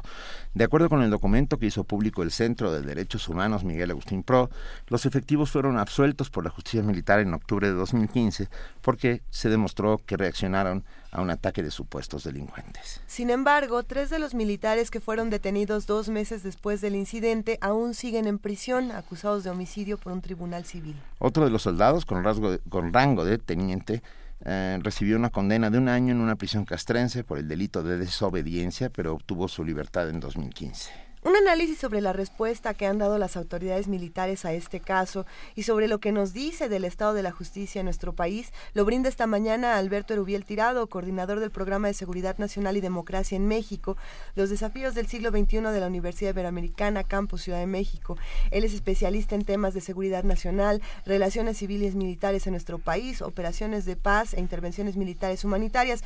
Erubiel Tirado, muy buenos días. Muchísimas gracias por estar una vez más con nosotros aquí en Primer Movimiento. Hola buenos días. Bienvenido. Gracias por invitarme. Y, eh, esto es un lío, Erwin. Digo, perdón, para, para, para dejarlo claro de una vez. Uh, no, no hay por dónde agarrarlo. Uh, justicia civil, justicia militar, exoneraciones. Uh, caso abierto, caso cerrado. Caso abierto, caso cerrado. ¿Qué, qué tenemos en claro el día de hoy? Eh, lo, lo, principal para mí como analista es, es eh, tratar de ver la película completa. ¿no? En ese sentido es eh, cuáles son las implicaciones de, este escenario. Y, las, implicaciones son de que digamos estamos eh, en presencia de elementos que nos están recordando que tenemos un déficit democrático en materia de relaciones civiles militares en nuestro país. Eso es, eso es para empezar. Segundo, lo, lo más concreto aquí es que ya nos venían platicando esta situación desde, desde las, las, declaraciones del secretario de la Defensa el año pasado, donde demandaba que pues ya se consignaran a, ante un juez eh, penal civil uh -huh. este, a, a, estas personas que estaban implicadas. ¿no? Recordemos que en 2014 se concretó la reforma eh, legal sobre, sobre la sobre la jurisdicción militar y, y uh -huh. civil. donde, bueno, se está poniendo en práctica un principio constitucional, que desde mi punto de vista no había mucho para dónde hacerse, ¿no? Porque la Constitución dice que en aquellos casos donde están involucrados este militares y un soldado y paisanos, es en un lenguaje todavía del siglo XIX, este, la jurisdicción es civil, ¿no? Hemos, a ver, estamos, estamos fuera del aire, seguimos al aire. Seguimos al aire, sí, perdón, se nos, se nos fue la luz en cabina un segundo, pero por favor. Entonces, bajo, bajo esta tesitura, el, punto es que el, el, durante mucho tiempo, décadas, el, y, particularmente en los últimos 20 años, el, la, el, haber sacado a las calles al, al ejército para, para ejercer funciones eh, de seguridad pública, el combate al narcotráfico, el crimen organizado, pues los han expuesto también a, violaciones graves de derechos humanos. Entonces, el, el, punto es, y eso está documentado, que aunque era clara la, la definición constitucional de, de, dónde se tenía que, que juzgar a los militares probables responsables de delitos contra civiles, independientemente de que esos civiles, porque ese es otro, otro asunto de lo que hay que eh, cuidarnos, eh, el, prejuicio de que, de que los delincuentes o los probables delincuentes civiles no, no tienen derechos, ¿no? Ese es otro punto. Y es otra discusión que, que si quieren la podemos abordar, pero aquí el punto es que la responsabilidad eh, de, los militares puede ser doble, sí, por, por, el lado civil y por el lado militar, militar. Pero, pero por el lado civil, eh, lo que se ha documentado hasta antes de la reforma del 14 es que las procuradurías, la General de la República y las estatales se allanaban y prácticamente renunciaban de facto a ejercer la supremacía de este principio de, superioridad civil sobre el estamento militar para juzgar o llevar a la justicia a probables responsables eh, que fueren de, origen militar. El llamado fuero militar. Ah, eh, y, sobre esa lógica hemos vivido una relación de secretismo entre la sociedad civil y los militares desde tiempos inmemoriales, desde el general Amaro hasta nuestros días. Pero que luego se junta con esta filosofía que, que llama, el limitado en un, que llama Serviel en un artículo en proceso, punitiva y militarista. ¿no? Entonces se junta se junta todo esto y lo, lo que queda es no, no solo estamos contra, o sea, no solo el, el ejército está en contra de la sociedad, sino que es impune. Ese, es, el resultado al final del día y, yo creo que eh, debemos tener obviamente mucho cuidado en, este en este esquema porque al final eh, se polariza la, discusión y el debate o, el simple análisis en el que bueno pues entonces eh, si, si no quieren que lo hagamos nosotros no hay nadie que lo haga.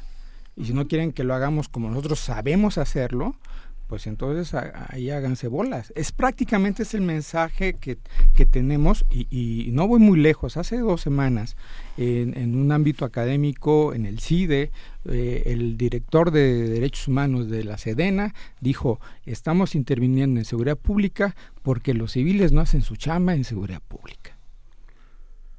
Y es que así nos tratan, ¿eh? Perdón, los civiles somos esos que integran una democracia pero, pero, pero, pero, incluyéndonos. ¿Qué es lo que, se supondría que tendríamos que estar haciendo que no estamos haciendo? Es decir, las policías son corruptas e ineficientes, ¿no? O están mal preparadas. Y, y, entonces por eso este, estamos usando al ejército, como si los hubiéramos llamado, digo, usando este, este esquema apenas ayer, y eso no es cierto, tienen ya décadas, cuando menos dos muy intensas. Pero aquí el otro punto es que eh, está documentado y eso ha sido parte de, del trabajo de, varios investigadores, incluido el que habla, en el que en realidad hemos militarizado la función pública desde hace décadas. Y si cuando estamos escuchando por parte de los militares que hay un problema en seguridad pública y que no han hecho su chamba en seguridad pública, ellos también son responsables. Y eso hay que decirlo, eso hay que, hay que plantearlo, eso está documentado. Pero a ver, además, cuando dice los civiles no han hecho, o sea, por ejemplo, ¿por los civiles se refiere a Osorio Chong? No, se refiere a las policías estatales y, y municipales, no a las federales, obviamente. Obviamente. Ah, bueno, porque no, porque el otro es un golpe de Estado.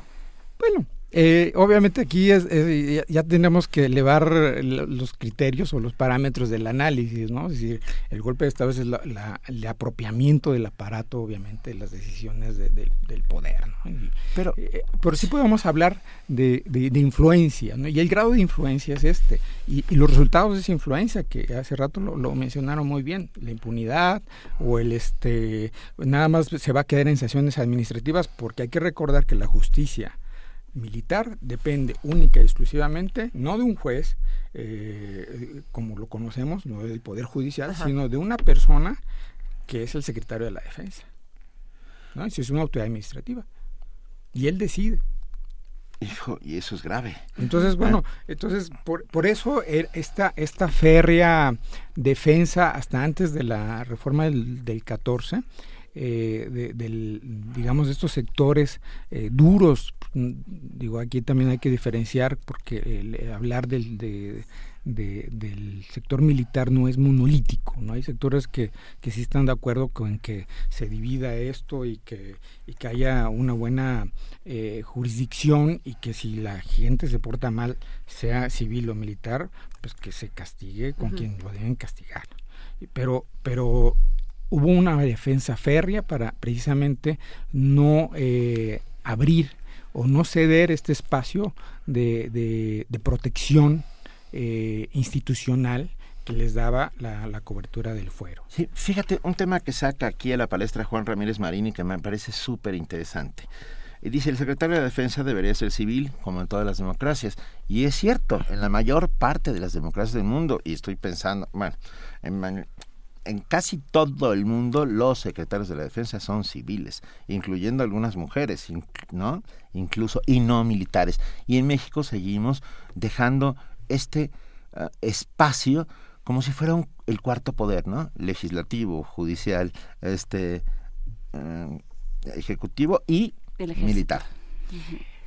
Qué bueno que lo, mencionas, Benito. En ese sentido, y, vuelvo al inicio de nuestra conversación, el, el punto nodal es que eh, ¿por qué no avanzamos nosotros como en algunas naciones centroamericanas o sudamericanas eh, precisamente en la reforma del sector seguridad y defensa, como se conoce en la literatura y entre los especialistas y los tomadores de decisión, eh, este modelo de dividir precisamente eh, la función estrictamente de las armas, de la función administrativa y la función de, de, manejar lana dentro de un ministerio o de una secretaría a los civiles, ¿no? Pero aquí sobre todo que la decisión estratégica de la conducción y la definición de las políticas de defensa sea de, del, del, líder civil. ¿Y entonces qué va a pasar con la playa pensando en todo esto? Bueno, a lo que voy es que lo que estamos viendo es precisamente este, este desfase que nosotros tenemos. Benito lo anota muy bien. Es decir, como eh, eh, tenemos una ley contra la tortura que, digo, estoy hablando desde las leyes de los años 80, no necesariamente la que, la que se está ahorita discutiendo. Tenemos eh, también, digamos, nociones normativas de avanzada en materia de derechos humanos y de restitución del daño, pero no hemos avanzado precisamente en, una reforma estructural que haga funcional a los militares en democracia. Ese es el otro punto, transparencia y rendición de cuentas, ¿no? Y supremacía, el principio de supremacía civil por sobre todas las cosas. Hay otro punto aquí, y eso es algo que se tiene que debatir, porque dice, bueno, pues si, si tus policías están muy mal, y esto también el, el, esquema comparado nos ayuda. En algunas democracias sudamericanas hay una, una, una tajante prohibición, precisamente por su experiencia de los golpes de Estado y de dictaduras militares o regímenes represivos simplemente, aunque los, los, los titulares fuesen civiles, este, de, de no permitir la intervención en tareas de seguridad interior de los militares. Es una gran discusión, porque entonces, si esa es la experiencia, pues es por algo. ¿no? Y es precisamente en la medida en que se avance en, esta, en este rediseño institucional y estructural de estas funciones, en la que podemos avanzar realmente, porque la, la división entre la, entre la, entre la, el fuero militar y el fuero, el fuero civil puede ser obsoleto cuando a un juez penal de origen civil le tiemble la mano para consignar a un oficial o un simple soldado. Simplemente por eso. ¿Quién, quién, quién no va a resistir eh, el, digamos, la sugerencia si le llaman eh, el, secretario particular del secretario de la defensa o el secretario de la defensa mismo? Yo no sé, yo lo pongo como un planteamiento así. Recordemos que, que el ejército cabildió, por ejemplo, infructuosamente al final del día, por el por la reforma a la ley de seguridad nacional durante tres años. Fue un activismo este, bastante obvio. ¿no? estos esquemas de deliberación política en realidad debilitan nuestra, nuestras aspiraciones de consolidarnos democráticamente.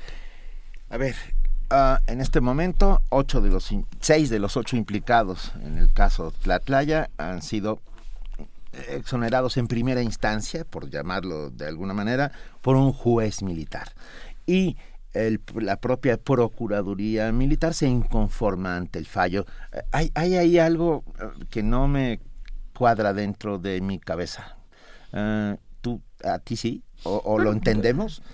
En realidad hay que ver también que la, pretensión es actuamos conforme conforme a la ley, ¿no? Y conforme también a nuestro a nuestros protocolos y la verdad no ha sido ni lo uno ni lo otro. ¿no?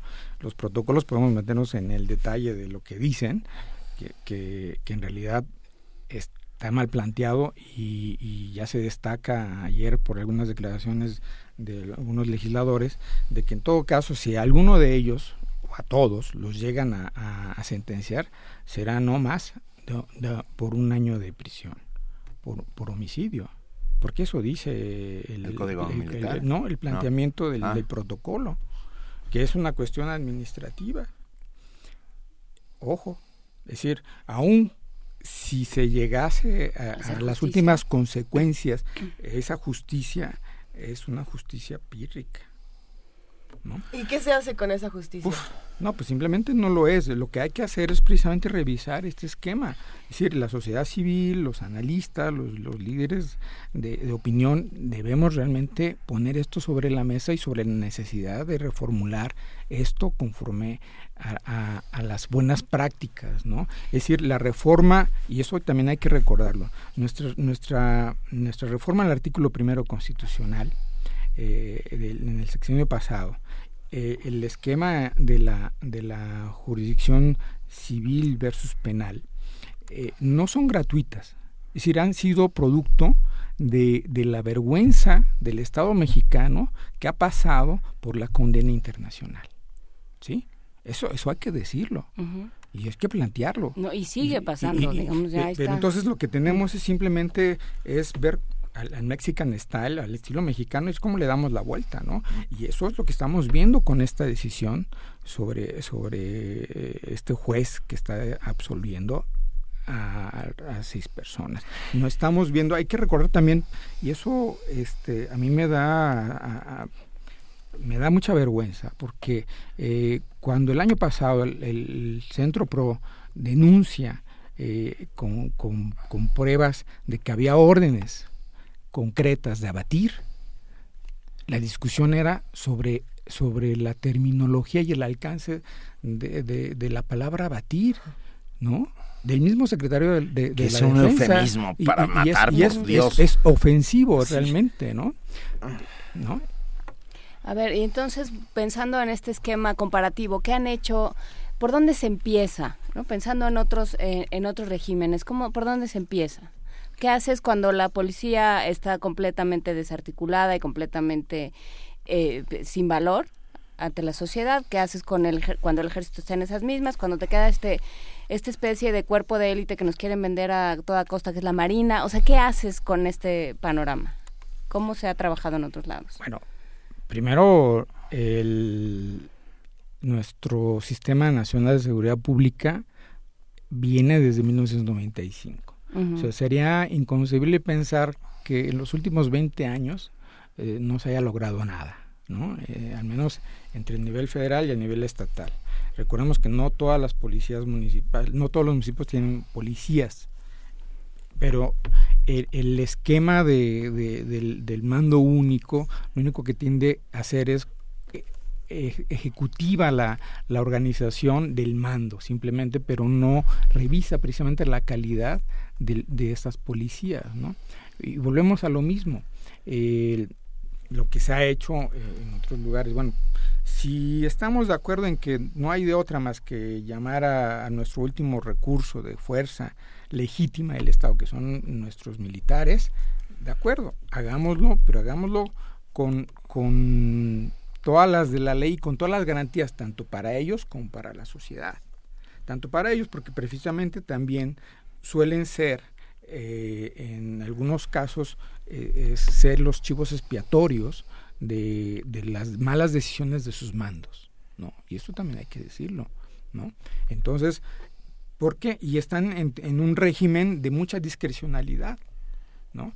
Porque porque nuestro nuestro marco normativo e institucional a veces nuestro marco puede ser bueno pero no lo queremos aplicar. Ahí está el caso de los jueces. O, o a veces es ambiguo o contradictorio no es decir eso es lo que tenemos que revisar primero.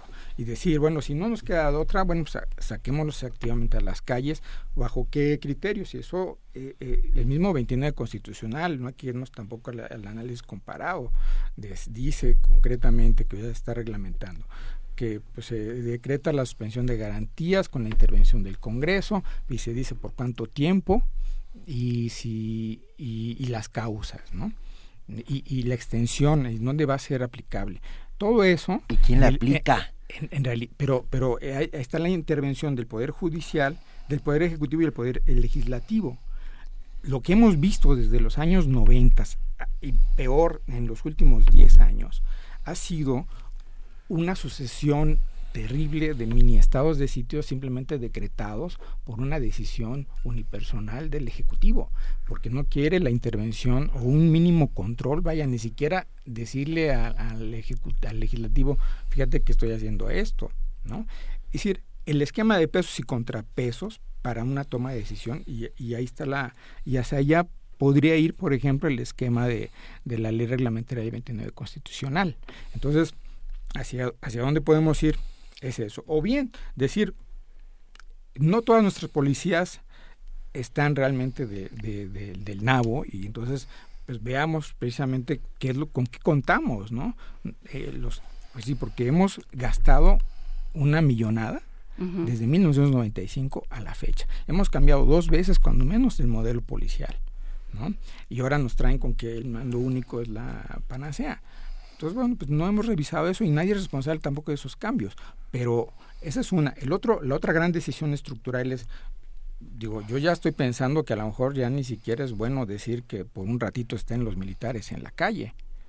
Esa es otra cosa. a guardar después. Es decir, es decir bueno, la, la, la experiencia eh, sudamericana es que no era el problema eh, eh sacar a los sino, meterlos, claro, por supuesto. U otra de las lecciones de, de, Sudamérica, y eso vino desde Chile, que era más, y eso lo estamos viendo, que era más fácil eh, militarizar a los civiles que civilizar a los militares. Con esa frase, con esa frase nos vamos a quedar. hay mucho por hablar.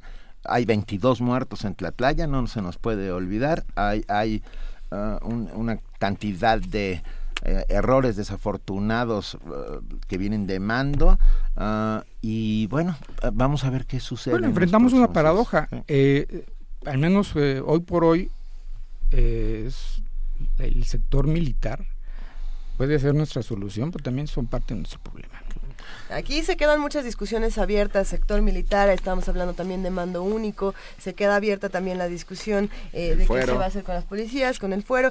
También por ahí, si lo que queremos hacer es salir y manifestarnos, manifestar nuestra inconformidad, pues habrá que hablar de la ley Atenco una vez más, que ya lo hablamos ayer, que precisamente tiene que ver con el Estado de México, ¿no? Entonces son muchas las discusiones que se quedan abiertas. Erubiel Tirado, te invitamos a que vuelvas pronto para que sigamos platicando.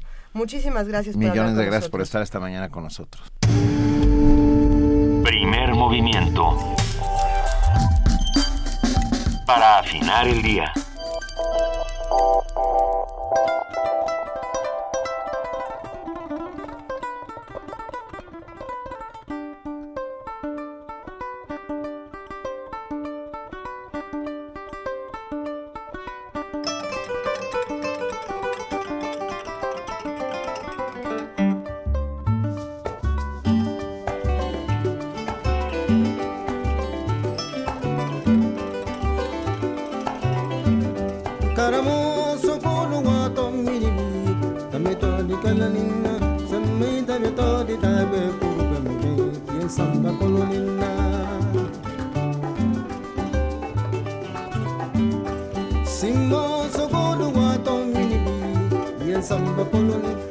filita metoni da beku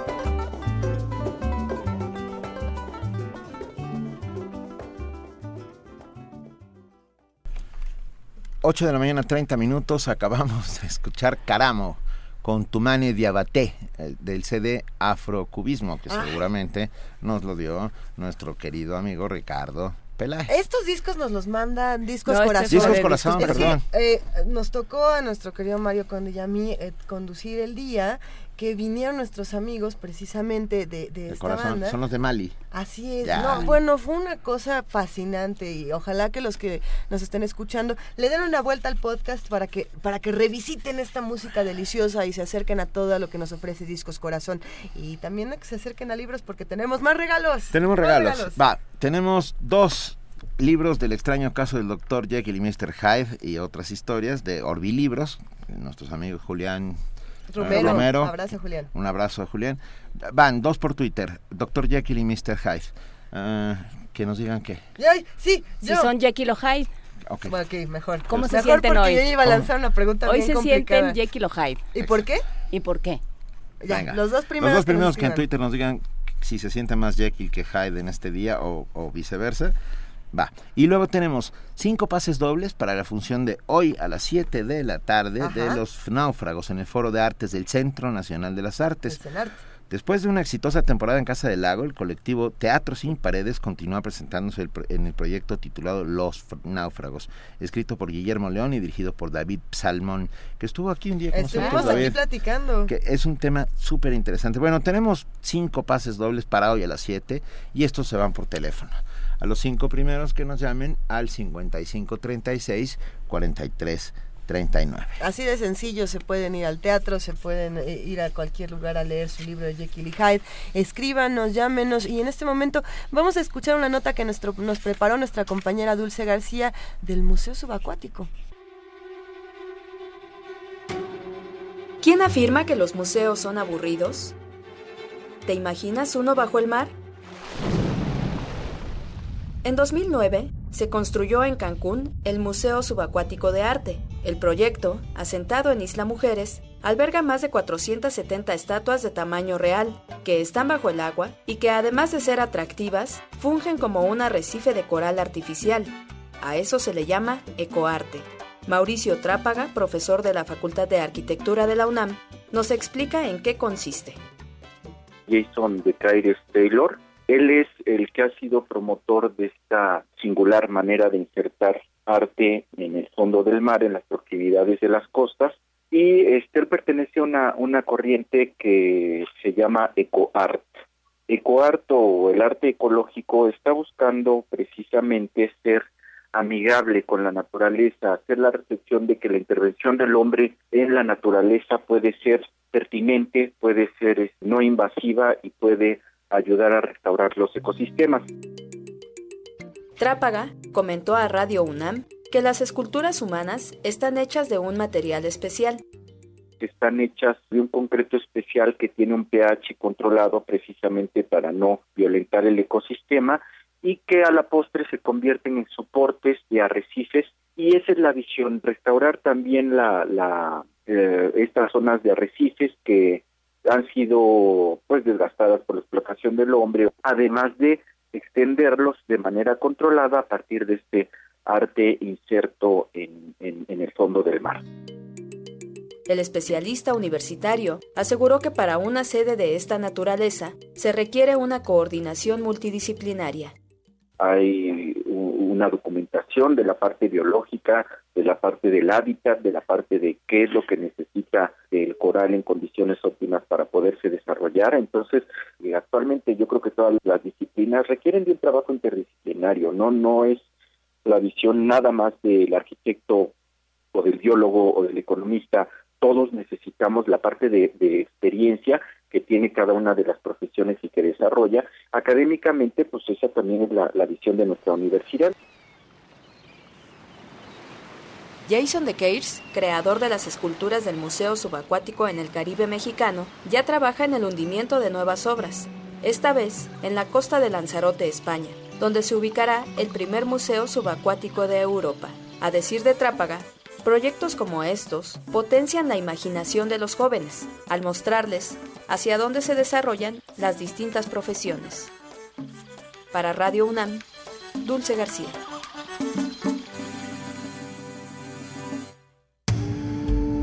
Primer movimiento. La vida en otro sentido.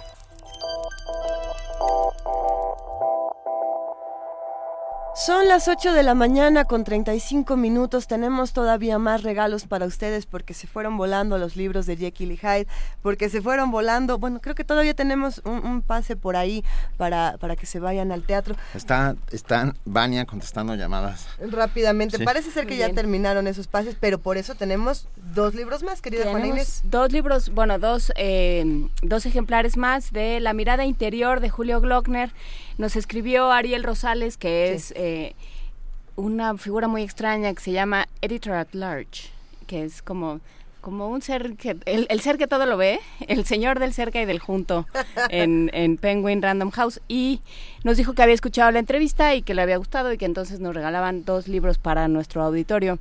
Qué alegría. Qué alegría, la verdad. Muchísimas gracias, por este por acordarse de nuestro auditorio que siempre son tan felices y por regalar este libro que como estuvimos platicando ayer, ayer no, el lunes.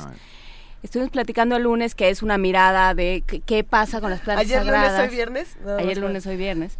Eh, ¿Qué pasa con las plantas sagradas? ¿Qué pasa con los estados alterados de conciencia? ¿Cómo, ¿Cómo tienen un, una cosa ritual que va y, cómo este este estudio este ensayo va de, del desde el principio hasta hasta lo último qué, belleza cuando se relaciona la ciencia con la espiritualidad eh, en un intercambio eh, de sustancias. Bueno, a mí me parece bien interesante. El libro está buenísimo, ya le echamos el ojo y nos encantó. ¿Cómo los damos?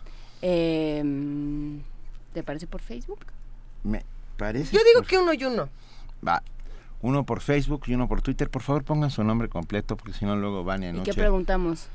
Su sustancia, no, no a ver, no, digo que usen, no digo que usen la sustancia, sino que nos digan algo interesante sobre una sustancia. No, hubo un, hay un, eh, un autor del que habla, del que habla mucho, un autor de literatura y de ciencia ficción. Ah, sí, ya está. Venga. Del que habla mucho el libro y que hablamos de él con Julio Glockner. Si escucharon la entrevista se van a acordar. Está muy, que nos digan uno de los autores que se menciona en este libro, porque también hay por ahí un científico. Que tiene un texto que, que, abre con todo esto que se llama, no lo voy a decir, solamente voy a decir la primera palabra, las puertas. Ese autor... está bien difícil. no, no, está súper fácil. El autor de Las puertas... ¿eh? Denos ese nombre en Twitter o en Facebook y se llevan una mirada interior. Y ya tenemos en la línea y lo agradecemos inmensamente a nuestra queridísima Guadalupe Ferrer, directora de la Filmoteca de la UNAM. Muy buenos días, Guadalupe. Muy buenos días, Benito. Buenos días, Luisa. Buenos días, Juana Inés. Buenos días, querida Guadalupe. ¿Cómo estás? Muy bien, muy bien. Aquí, encantada de estar platicando con ustedes. Nosotros. Oyéndolos desde temprano. Nosotros a ti te escuchamos. Ha estado bueno el programa, ¿no? Sí, muy bueno. Cuéntanos, por favor, cine latinoamericano. Pues miren, eh, aunque ya después de oír todo el programa del día, de pronto dije, ching, me hubiera gustado hablar del cine en la Ciudad de México porque nuestro cine ha usado la ciudad de manera fantástica, pero ya lo haré. Este, pues, por ejemplo, el, el, libro que nos habías comentado de la UNAM, este de, de, Rafa Viña. Ah, bueno, ese son las películas que se filmaron en Ceú. Que está por ejemplo, ¿no? Pero hay un libro muy padre de Hugo Lara sobre el cine y la Ciudad de México, fantástico. Sí. O sea, hay mucho trabajo sobre eso y la verdad es que la ciudad ha sido completa una escenografía y Ceú ha sido también una gran escenografía de nuestro cine. ¿no? Pero bueno, sí les, eh, sí les quiero platicar del cine latinoamericano. Eh, si ustedes em, se acuerdan, hablé de un sitio la semana pasada y ahora quiero retomar que a finales del año pasado, un sitio electrónico, otro que se llama latamcinema.com, dedicado a la difusión de las cinematografías de América Latina, subió a la red un informe sobre la situación del cine en la región, correspondiente a 2015. A través de cifras de la producción, distribución y exhibición de los distintos países de América Latina, acompañada con entrevistas sobre todo a distribuidores, el informe concluye que el talón de Aquiles de la industria cinematográfica es la distribución y exhibición del cine latinoamericano en Latinoamérica. Digamos nosotros que tal y como sucede en el cine mexicano en México, pues eso lo hemos platicado varias veces. Los entrevistados señalan que a pesar de que en varios países, a través de las ayudas estatales, se ha incrementado la producción cinematográfica, esta solamente se consume en el país de origen y eso con salvedades. Ya lo vimos con las cifras que dio a conocer el IMCINE acerca del porcentaje de taquilla que tiene nuestro cine aquí en México, apenas el 5% de eh, la taquilla. ¿no? Entonces, en el informe también dan a conocer las cinco películas con más ingresos. La lista, o sea, en, en eh, las películas latinoamericanas en Latinoamérica, la lista la encabeza una película con muchos huevos de México con poco más de cuatro millones de espectadores. Con muchos huevos. Exacto. Ok, ok. Seguida de Low Cast para Cazar, de Brasil, con cerca de cuatro millones. Luego, El Clan de Argentina, con casi tres millones.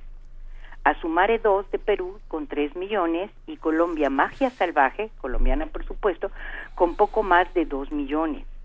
Lamentablemente, en nuestras pantallas Solamente el año pasado, en el 2015, se exhibió El Clan, distribuida por Fox Internacional y estrenada en una fecha muy complicada, el 18 de diciembre pasado, con 49 copias. Y tuvo una asistencia en el primer fin de semana, que son las cifras de las que tuve acceso, de 19.511 personas. A pesar de estas películas, de perdón, de estas cifras, el cine latinoamericano sigue entregando obras de gran calidad temática y formal y en muchos casos más cercanas a las preocupaciones de los espectadores de cada país.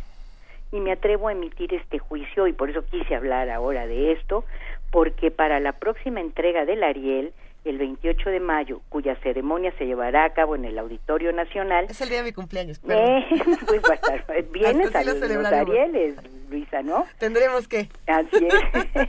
bueno, pues para este esta emisión de los Arieles se inscribieron 13 películas iberoamericanas seleccionadas por organismos representantes del cine de los países de la región, de las cuales hay varias muy, muy destacadas y como había hecho yo una revisión exhaustiva eh, recientemente, las tengo fresquísimas, dentro de esas está el clan, proveniente de Argentina y que acabo de mencionar, que es estupenda, pero también el club, que viene de Chile, también estupenda, o el abrazo de la serpiente de Colombia, que fue nominada al Oscar, como mejor película extranjera. Eh. que estuvo aquí en salas en México un ratito y que afortunadamente la Cineteca la tuvo un mes acaba de terminar ayer su exhibición y lo lamento para todos los que no la vieron porque es extraordinaria. De verdad es una gran película, es de 10, ¿no? Y también está otra brasileña que se llama El lobo detrás de la puerta, súper bien hecha, súper interesante, o una costarricense que se llama Preso, muy bien, y que sí dan cuenta de una calidad notable y un contenido diverso, muy interesante, muy bien tratado. Yo de veras creo que es una pena que en México no podamos disfrutar de estas cintas como debería de ser, vistas por muchos espectadores. El monstruo de la distribución norteamericana de los Estados Unidos se ha comido todo. Pero, eh, pero claro que también, porque ya todo el tiempo estamos entre los que nos hacen esto a nosotros, pero es que nosotros también nos hacemos esto a nosotros mismos, no nos damos opciones, nos negamos realmente la oportunidad de ver cine en nuestro idioma, que eso ya es como un prejuicio, ¿no? Y yo realmente creo que cuando veamos una película latinoamericana en cartelera deberíamos de acercarnos. ¿Quién no vio Relatos Salvajes? que eh, o, el secreto, el secreto de tus ojos. El secreto, tiene, claro. ya tiene adaptación norteamericana, estadounidense. Malísima. ¿Mala? No. Mala, malísima, con Julia Roberts. Pero pues es que, ¿qué, qué, qué pasa? Los norteamericanos hacen remakes de las historias latinoamericanas, ¿no? Sí. Pero se están haciendo realmente muy buenas películas, muy interesantes, nos abren el horizonte, nos hacen voltear al continente. Yo, eh, al sur del continente, realmente, miren, por lo pronto les doy dos, dos referencias. La semana pasada yo hablé de una cosa que se llama retinalatina.org, que es un portal para acceder. Todavía tiene poca, su catálogo es pequeño, pero va a crecer.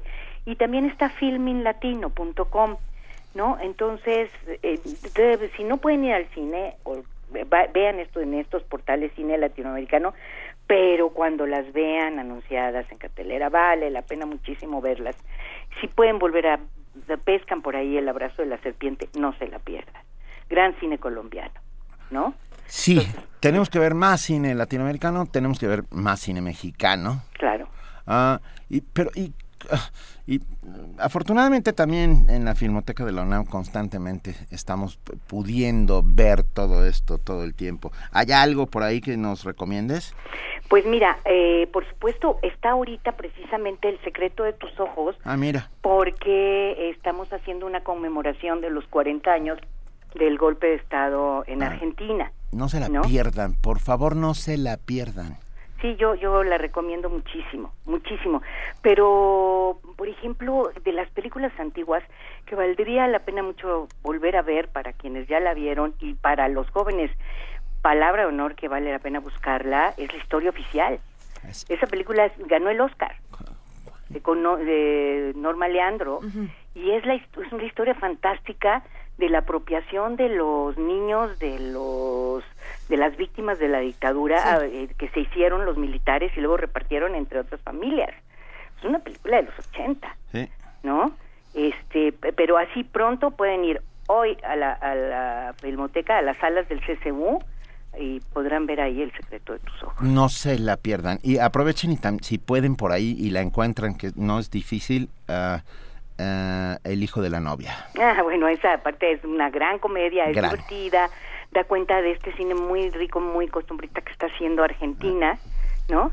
Pero, pero te sorprendes porque ves que desde, o sea, Argentina está destacando desde hace un buen rato, pero empiezas a descubrir, por ejemplo, esto que les digo, el cine de Costa Rica, ¿no? Sí. con esta película Presos que es está súper bien hecha, honesta, eh, es una ficción muy bien llevada, interesante y, y son luego producciones de pocos recursos pero con historias muy buenas, muy bien contadas, ¿no? Guadalupe. Y algunas como El abrazo de la serpiente, bueno, Ujú. es una superproducción, ¿no? ¿A qué hora nos vemos de nuevo? Una vez para despedirnos, ¿nos vemos a qué hora en la filmoteca? Digo, en, en las salas del CCU. Bueno, 12, eh, 4 y 6. Oigan, y ahorita a lo mejor es a las 5, no sean malitos, entren a www.filmoteca.unam.mx, ahí está la cartelera. Lo hacemos. ¿Mm? Guadalupe Ferrer, directora de la Filmoteca de la UNAM, amiga, colaboradora de este espacio, te mandamos un beso. Pues, pues, muchísimas gracias, yo también. Vale. Ok, hasta luego, bye. Primer movimiento. Donde la raza habla.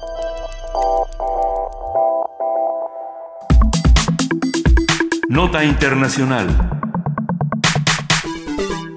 Dos importantes universidades de Australia, Curtin y Murdoch, han generado una controversia nacional a raíz de una directriz en la que indican que el arribo de los británicos a Australia no se realizó pacíficamente, sino que fue invadida, ocupada o colonizada. Un documento de la Universidad de Curtin dice, al describir la llegada de los europeos como un asentamiento, se intenta ver la historia de Australia desde la perspectiva de Inglaterra en lugar de la perspectiva de Australia. El documento es una guía de terminología diseñada como un recurso para ayudar al personal y a los estudiantes en la descripción sobre los aborígenes australianos, su historia y su cultura.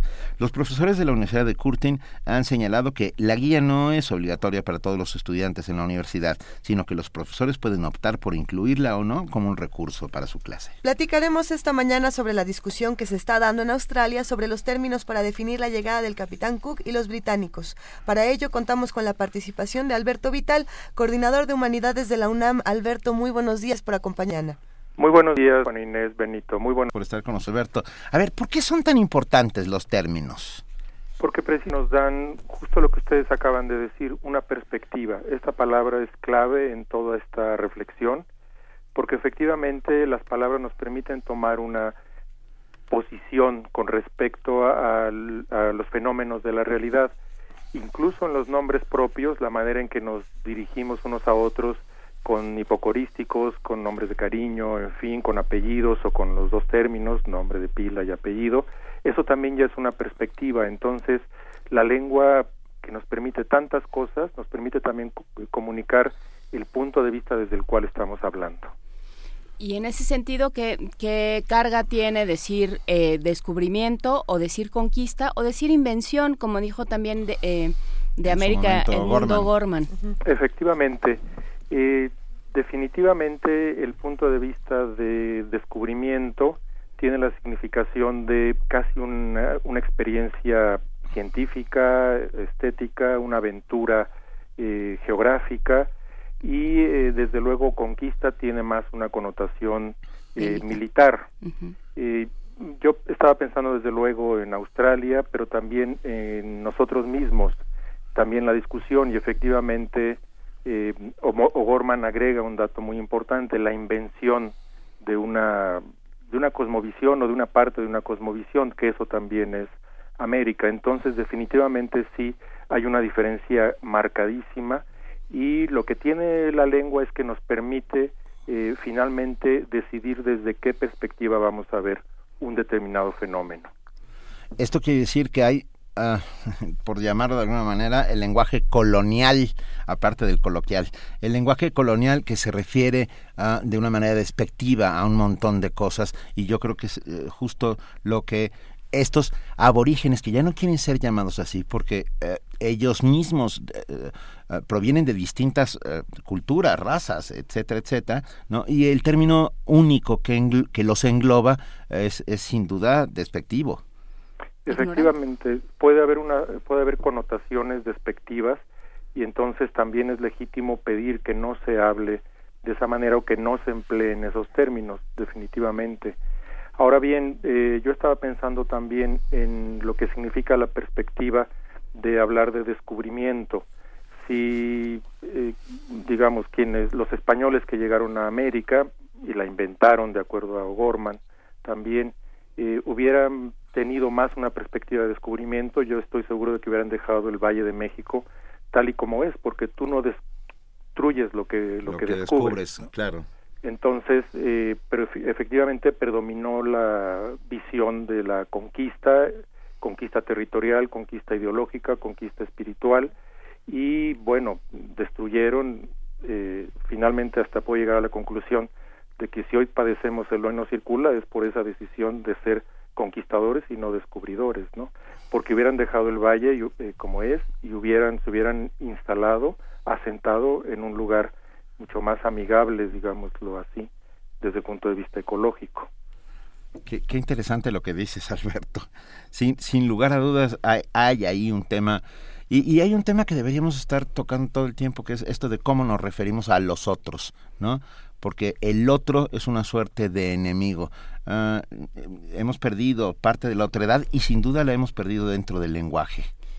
Sin, sin duda alguna, por ejemplo, ayer tuvimos un diálogo muy interesante en la Coordinación de Humanidades sobre lo que está ocurriendo actualmente en estas horas en Brasil. Y ahí también tenemos un concepto muy claro que implica una perspectiva. Se está llevando ante nuestros ojos un golpe de Estado técnico, un golpe de Estado legislativo. Esa es una perspectiva. Desde luego que está a debate el tema, pero resulta sumamente interesante. Incluso eso me hizo recordar que el asesinato de Kennedy desde distintas perspectivas, desde una perspectiva fue visto como un golpe de Estado. Entonces, el concepto golpe de Estado eh, nos permite ver la realidad, ver un fenómeno muy complejo desde una determinada perspectiva. Y entran aquí asuntos eh, muy muy interesantes y muy y, muy necesariamente debatibles, creo, Alberto Vital. Em, no sé qué opinas tú, pero hay, aparentemente uno puede usar las palabras que quiera y no pasa nada. Y sin embargo, todo el planteamiento, todo el sustrato del análisis del discurso dice sí pasa. En dónde nos, eh, cómo entra la censura, cómo elegimos qué palabras utilizamos y, y cómo restringimos nuestra libertad para usar la palabra que queramos. Digamos que la lengua se comporta de alguna manera como en principio se comportan las relaciones comerciales. No habría eh, ninguna restricción en principio, pero a la vez eh, nosotros mismos como hablantes o como sujetos económicos ponemos una serie de, de restricciones. Es muy claro el fenómeno de la Academia de la Lengua que era prescriptiva y en un momento en el siglo XX decidió dejar de serlo porque además no tenía sentido y se volvió descriptiva. Pero en todo caso, aún así nosotros como hablantes marcamos una serie de restricciones y de límites que por lo demás son muy dinámicos. E, estas fronteras son muy dinámicas también, eh, no están fijas, pero evidentemente como hablantes sí sentimos la necesidad de que haya restricciones, de que ciertas cosas no se puedan decir. Por ejemplo, Michel Foucault decía, una institución es definía la institución como un lugar donde no se pueden decir ciertas cosas. Entonces, y efectivamente cuando se encabeza una institución, cuando se tiene una responsabilidad, pues hay restricciones de alguna manera. ¿no? ¿Es, ¿Es, Alberto, lo que hoy llamaríamos políticamente correcto? Hay mucho de discurso políticamente correcto también, efectivamente, y nos movemos en la frontera entre lo políticamente correcto y ese afán que la lengua también nos permite de movernos y expresarnos con libertad. Entonces es una tensión, por lo demás, muy interesante y muy dinámica y muy real. Claro, es, es muy real y es, y es, insisto, algo sobre lo que nunca tenemos que dejar de, de pensar, ¿no? Eh, porque, por ejemplo, ¿qué pasa cuando, eh, cuando a Mark Twain se le quita de todos sus textos la palabra nigger? Claro. Claro. O sea, ¿qué sucede ahí? Hay digamos, no es no lo vamos a agotar en, en, estos minutos de conversación. creo que vamos a tener que volver a hacer otra conversación, pero... Una mesa quizá. Pero las palabras están llenas de intenciones, Alberto. Sí. ¿No? y, y también depende no solo de la intención, sino del tono en el que se use la palabra. Efectivamente, yo estoy ahora impartiendo un curso sobre pragmática de la comunicación literaria y vemos cómo efectivamente un principio básico es que no es lo mismo decir que comunicar decimos o enunciamos algo, pero la comunicación, como lo que acabas de decir, el tono, el lugar, el momento, eh, marca muchísimo la comunicación. Los hablantes estamos preparados, nos hemos formado para entender lo dicho, pero también lo comunicado. Ahora bien, lo comunicado entra en una zona de ambigüedad eh, mayor. Hay muchas rutinas, entendemos muy bien muchos tonos, en fin, pero hay otras que no están eh, totalmente digámoslo así, en un término inglés, estandarizado. Claro, y se empiezan a perder las fronteras entre lo público y lo privado y eso también incide en la pragmática del discurso. Por ejemplo, en el CELES se está estudiando ahora cómo se refieren a la violencia eh, en la vida cotidiana, cómo nos referimos a ella, y hay muchos términos que en la vida cotidiana no usamos, y que son los términos oficiales. Por ejemplo, nadie en la vida cotidiana habla de victimización o de víctima, incluso de víctima parece que la frecuencia es baja, en fin, entonces hay una diferencia ahí que se estudia en nuestra universidad entre el, habla cotidiana y el habla pública, aunque también hay vasos comunicantes, evidentemente. Ay, te, invitamos un día a hablar de todo esto y también a hablar de los eufemismos. Claro que sí. No, porque creo, creo que es un gran tema los eufemismos, ¿no? Que, que, entran dentro de lo políticamente correcto y entonces morenito, eh, eh, claro, beodo, no lo sé, hay un montón, beodo, beodo es un eufemismo de borracho, pues. Bueno, es un arcaísmo, pero es un eufemismo. Alberto Vital, ah, muchísimas gracias por estar esta mañana con nosotros, coordinador de humanidades de la UNAM. Hay mucho, mucho que hablar sobre el tema. Muchísimas gracias, Benito, Juan Inés, Luisa, y con muchísimo gusto a cualquier invitación yo asisto. Gracias, un abrazo. Un abrazo muy fuerte. Primer movimiento. Donde la raza habla.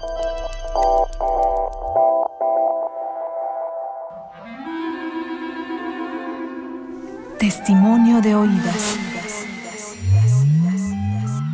Música nueva en voz de sus creadores. De sus intérpretes. Un autorretrato sonoro de la música de hoy. Escúchanos por el 96.1 de FM los martes y jueves a la 1 a.m o en su retransmisión los sábados y domingos también a la 1 a.m. Tribunal Electoral del Distrito Federal te garantiza, entre otros derechos, votar y ser votado, asociarme libre e individualmente, ejercer mi participación como ciudadano. Para ello, el TEDF resuelve las controversias que plantean ciudadanos, candidatos independientes, partidos y asociaciones políticas, entre otros. Como ves, es una función que el TEDF realiza de manera permanente y para todos. Tribunal Electoral del Distrito Federal por la defensa de tus derechos político-electorales. RTC y la Secretaría de Cultura te invitan a conocer Filmin Latino, una plataforma digital con más de 1.770 películas nacionales e internacionales, clásicos, estrenos, óperas primas, documentales, cortometrajes, animaciones y series. La sección gratis MX tiene una cuidadosa selección de largometrajes y cortometrajes mexicanos a los que puedes acceder de forma gratuita. Para más información, www.filminlatino.mx. Deforestación. Escasez del agua. Consumismo. La tierra es nuestro hogar. ¿Sabes qué hacer para cuidarla? Radio UNAM y el Programa Universitario de Medio Ambiente te dicen cómo en Ambiente Puma. Espacio para compartir múltiples voces e ideas por la sustentabilidad. Nosotros ponemos los micrófonos, tú las acciones. Conduce Mireya Imas. Todos los lunes y miércoles a las 3 de la tarde. 96.1 de FM. Por un planeta para todos. Radio UNAM.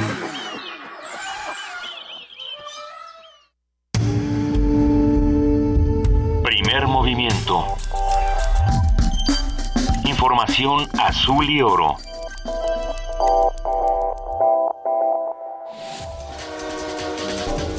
Corte informativo. El nuevo programa Hoy no circula no garantiza evitar contingencias ambientales, afirmaron investigadores del Centro de Ciencias de la Atmósfera de la UNAM. Informaron que los pronósticos climatológicos de la temporada prevén condiciones favorables para la formación y acumulación de smog fotoquímico con altos niveles de ozono en el Valle de México. 57% de los automovilistas está en contra del endurecimiento en el programa Hoy no circula. El 53% cree que no ayudará a reducir la contaminación. Mientras tanto, el 63% de los capitalinos desaprueba la forma en que la Ciudad de México ha manejado el tema de la contaminación. Esto de acuerdo con una encuesta del diario Reforma. La delegación Miguel Hidalgo comenzó el retiro de topes a propuesta del jefe de gobierno de la capital, Miguel Ángel Mancera, quien hizo la petición a los titulares de las delegaciones para reducir los niveles de contaminación y mejorar la movilidad. El grupo interdisciplinario de expertos independientes terminará el próximo 30 de abril sus investigaciones sobre la desaparición de los normalistas de Otzinapa, ratificó Roberto Campa, subsecretario de Derechos Humanos de la Secretaría de Gobernación. La Procuraduría General de la República informó que mantiene en curso una averiguación previa por la Comisión de Violaciones Graves a los Derechos Humanos en el caso Tlatlaya. De 2012 a 2014, el número de niñas y adolescentes de hasta 17 años desaparecidas incrementó 191.8%, pues pasó de 404 a 1179, informó la Red por los Derechos de la Infancia en México. La mayoría de los casos están relacionadas con el comercio y la explotación sexual, señaló la organización. La Secretaría de Salud informó que en los primeros tres meses del año los casos de dengue registraron un repunte de 30% al alcanzar los 2.601 casos confirmados. La consultora Moody's rebajó la perspectiva crediticia de México de estable a negativa. La firma indicó que esto se debe a los problemas del país para consolidar su política fiscal y la falta de liquidez de petróleos mexicanos. La Comisión Nacional de Hidrocarburos informó que las reservas probadas de crudo equivalentes en México cayeron 21.3% de enero de 2015 al mismo mes de 2016. El organismo indicó que ese efecto se debió a la baja en los precios del petróleo y las inversiones. Hoy inicia la libre importación de gasolina, lo que significa que los usuarios podrán elegir entre diversas marcas, aparte de las que ha ofertado petróleos mexicanos. El Servicio de Administración Tributaria puso en marcha un esquema automatizado de devolución del impuesto al valor agregado para empresas que presentaron su declaración en marzo. Habla Adrián Guarneros, administrador general de planación del SAT. En este primer ejercicio, el 47% de los saldos a favor presentados en el mes de marzo, por los cuales se solicitó una devolución de IVA, fueron aprobados por este modelo paramétrico que se anunció ya hace unas semanas. Los directamente beneficiados serán 6.804 contribuyentes, de los cuales aquellos que fueron precalificados con la información de 2015, el 80% recibirán su devolución en un proceso automático. El presidente Enrique Peña Nieto participará hoy en la cuarta cumbre de seguridad nuclear. 57 jefes de Estado encabezan los trabajos con el propósito de reducir la cantidad de material nuclear peligroso en el mundo y fortalecer la seguridad de las fuentes radioactivas. Aproximadamente 200.000 personas marcharon en las calles de Río de Janeiro para manifestar su apoyo a la presidenta brasileña Dilma Rousseff. Los inconformes rechazaron el juicio de destitución contra la mandataria iniciado por la oposición. Hans Dietrich, uno de los principales arquitectos de la unificación alemana, falleció ya a los 89 años. Fue el ministro alemán de Asuntos Exteriores que más tiempo desempeñó ese cargo, durante 18 años consecutivos. No olvide que el próximo domingo inicia el horario de verano, por lo que deberá adelantar su reloj una hora. Hasta aquí la información, lo esperamos en nuestro corte vespertino.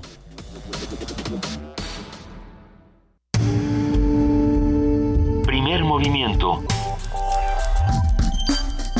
Donde todos rugen, el puma ronronea.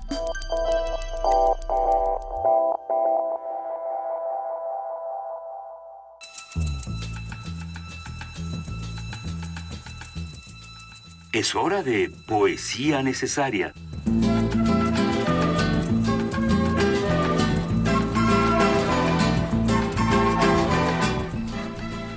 9 de la mañana, 5 minutos y tenemos poesía. Pásele, pásele, tenemos poesía. Tenemos poesía y esta mañana le estamos ofreciendo. le venimos, le venimos lo que viene ofreciendo siendo, lo que viene siendo el 2 por 1 de Oscar Hahn. Eh, hicimos este ejercicio de, de, buscar qué también están leyendo los que escriben, eh, qué, qué, qué, nos recomiendan y por ahí eh, nos encontramos que Dalí Corona, el poeta, escritor mexicano joven que deben leer y les va a encantar, eh, estaba leyendo a Oscar Hahn. y de ahí él leía El Doliente y a mí se me ocurrió Canis Familiares, que hacen un buen contraste. Eh, Oscar Hahn es este poeta, ensayista y crítico chileno y esperemos que lo disfruten. Canis Familiaris. Llegará, siempre llega, siempre llega puntual el sin cesar ladrido del perro funerario. Entra por la ventana y repleta tu cuerpo con puntiagudos ruidos. Es una larga máquina de escribir con cabezas de perro como teclas no te deja dormir. El tecleo canino de ese perro canalla, el sin cesar ladrido del perro funerario llegará. Siempre llega, siempre llega puntual. El doliente. Pasarán estos días como pasan todos los días malos de la vida. Amainarán los vientos que te arrasan, se estancará la sangre de tu herida. El alma errante volverá a su nido.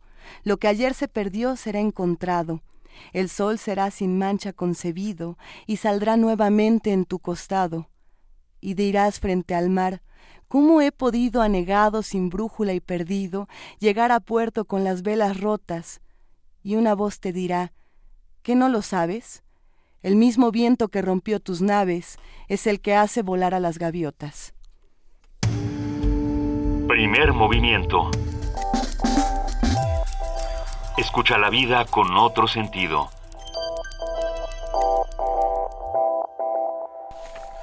Nueve de la mañana, ocho minutos. Bien, ¿eh? Qué buenos. Ay, Oscar Hahn. Sí, sí, sí, sí, sí. ¿Qué están leyendo? Escríbanos con el hashtag Poesía Necesaria. Recomiéndenos más poesía para que la juntemos en nuestra antología sonora. Y hoy hemos estado muy, Muy da- muy, regaladores. muy regaladores, muy dadivosos. Muy... Estamos bien padres. Estamos bien padres. ¿Hay más regalos? Sí, ¿Más ya, lo- regalos ya. que están bien padres también? Los últimos. Vania me puso cara de ya no, por favor, porque corre al teléfono y vuelve, pero no, lo hace, lo hacemos muy bien. Van, va por teléfono. Vania. A ver. Tenemos eh, cinco cortesías dobles eh, que no para el tri- está chidísimo. A ver, el qué tributo bueno. a Led Zeppelin. Ahí voy, es que me lo estoy a punto de quedar. El tributo a Led Zeppelin.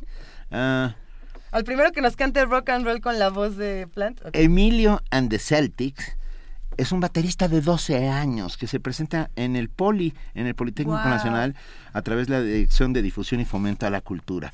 Esto es hoy a las 5 de la tarde en el Auditorio Ingeniero Alejo Peralta. Cinco cortesías dobles. Esperamos una hora antes de la función para que puedan recoger sus boletos. Cinco para ir a ver a Emilio and the Celtics en un homenaje a Led Zeppelin. un baterista de 12 años que le haga un homenaje a Led Zeppelin, me parece que tiene mucho futuro.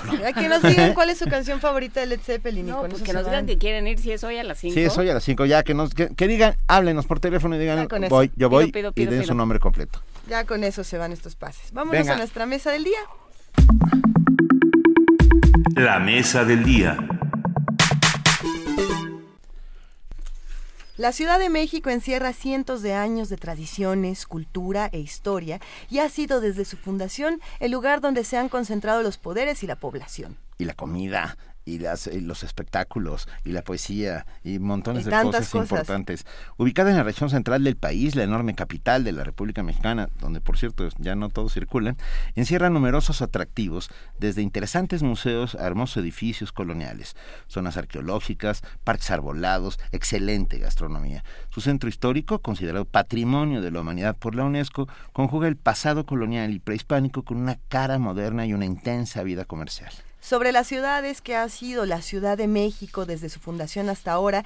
Esta mañana vamos a platicar con Héctor Zagal, que regresa a la cabina de Radio Nam de primer movimiento. Ustedes lo saben, Héctor Zagal es doctor en filosofía, ensayista y novelista, profesor en el posgrado de la Facultad de Filosofía y Letras en la UNAM y la Universidad Panamericana. Él es autor de la novela La Ciudad de los Secretos, entre, muchos otros. y le agradecemos enormemente Doctor Zagal, muy buenos días. Bienvenido de vuelta. Encantado, encantado. Y además, amigo y fiel seguidor de Primer Movimiento, que es una cosa muy importante en mi currículum. ¿Cómo están? ¿Eh? No, bueno, nos, ruborizas. No, bueno, en, rumbo al trabajo siempre es muy importante escuchar este aire fresco. Se agradece enormemente y se agradece que estés con nosotros para hablar de esa ciudad que te apasiona tanto como a nosotros. Pues sí, a mí me gusta decir que los chilangos, eh, gentilicio que yo utilizo con mucho gusto, tenemos como una relación de amor-odio. A veces digo que es como esta relación de codependencia con, con, con la Ciudad de México, porque nos quejamos todo el día de ella, pero aquí estamos, la amamos, ¿no? Y bueno, pues sí, la Ciudad de México es en efecto es apasionante, ¿no? Es una ciudad, como decían ustedes, lo que pasa es que vivimos aquí, ya nos acostumbramos, pero no nos damos cuenta que el tamaño del centro histórico de la ciudad eh, es más grande que el de Sevilla y Toledo juntos. Y la ciudad del centro histórico eh, es sin duda uno de los centros históricos más grandes del mundo. O sea, con toda paz puede ser del tamaño del centro histórico de Roma, del centro histórico de Madrid. Estamos frente verdaderamente a una, a una ciudad monumental y además una ciudad viva.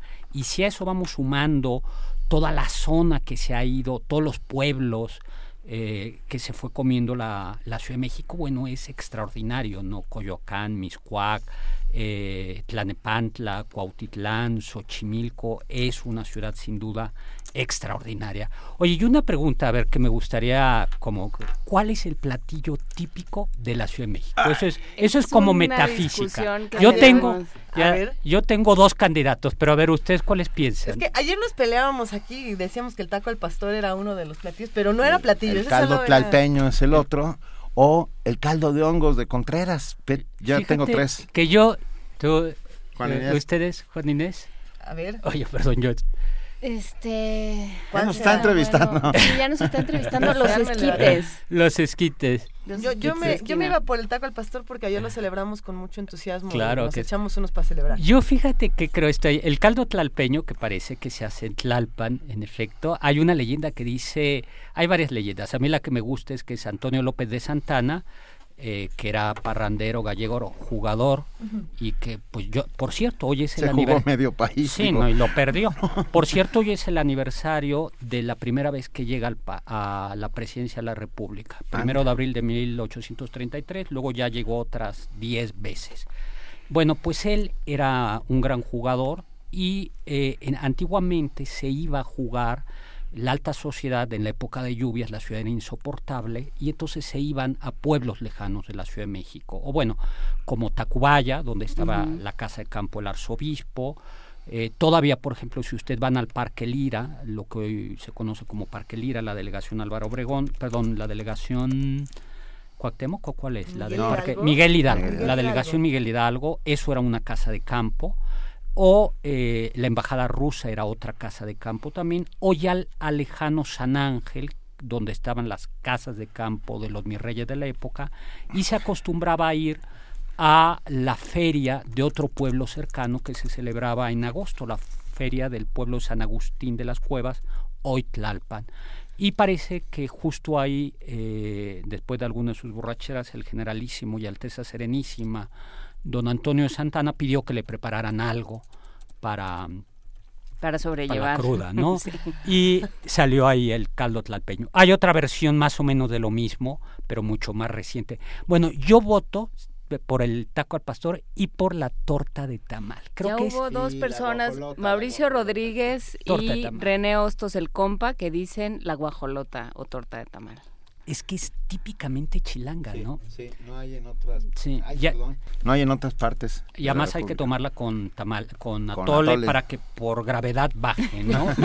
los, astronautas no podrían comer eso. ¿no?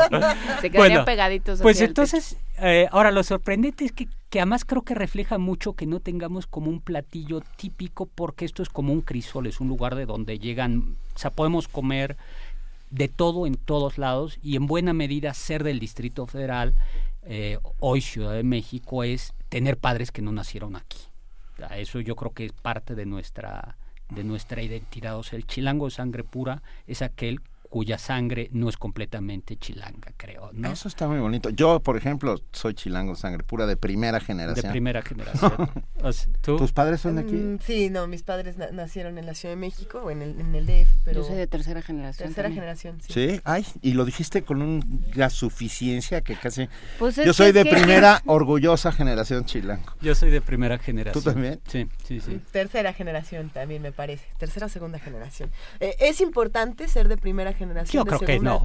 Yo creo que no, pero sí explica la identidad de que esta es una eh, una identidad y de que de alguna manera nos vemos como distintos, aunque no lo todavía hay expresiones que por fortuna se van perdiendo, pero este referirnos al interior de la República, a provincia y de alguna manera sí la Ciudad de México es tiene una identidad muy propista, muy volcada hacia el exterior. Eso se nota en su gastronomía, eso se nota en su modo de hablar, eh, se nota en que es la entrada y salida del país, ¿no? Es, por donde entra y sale. La concentración cultural es extraordinariamente importante.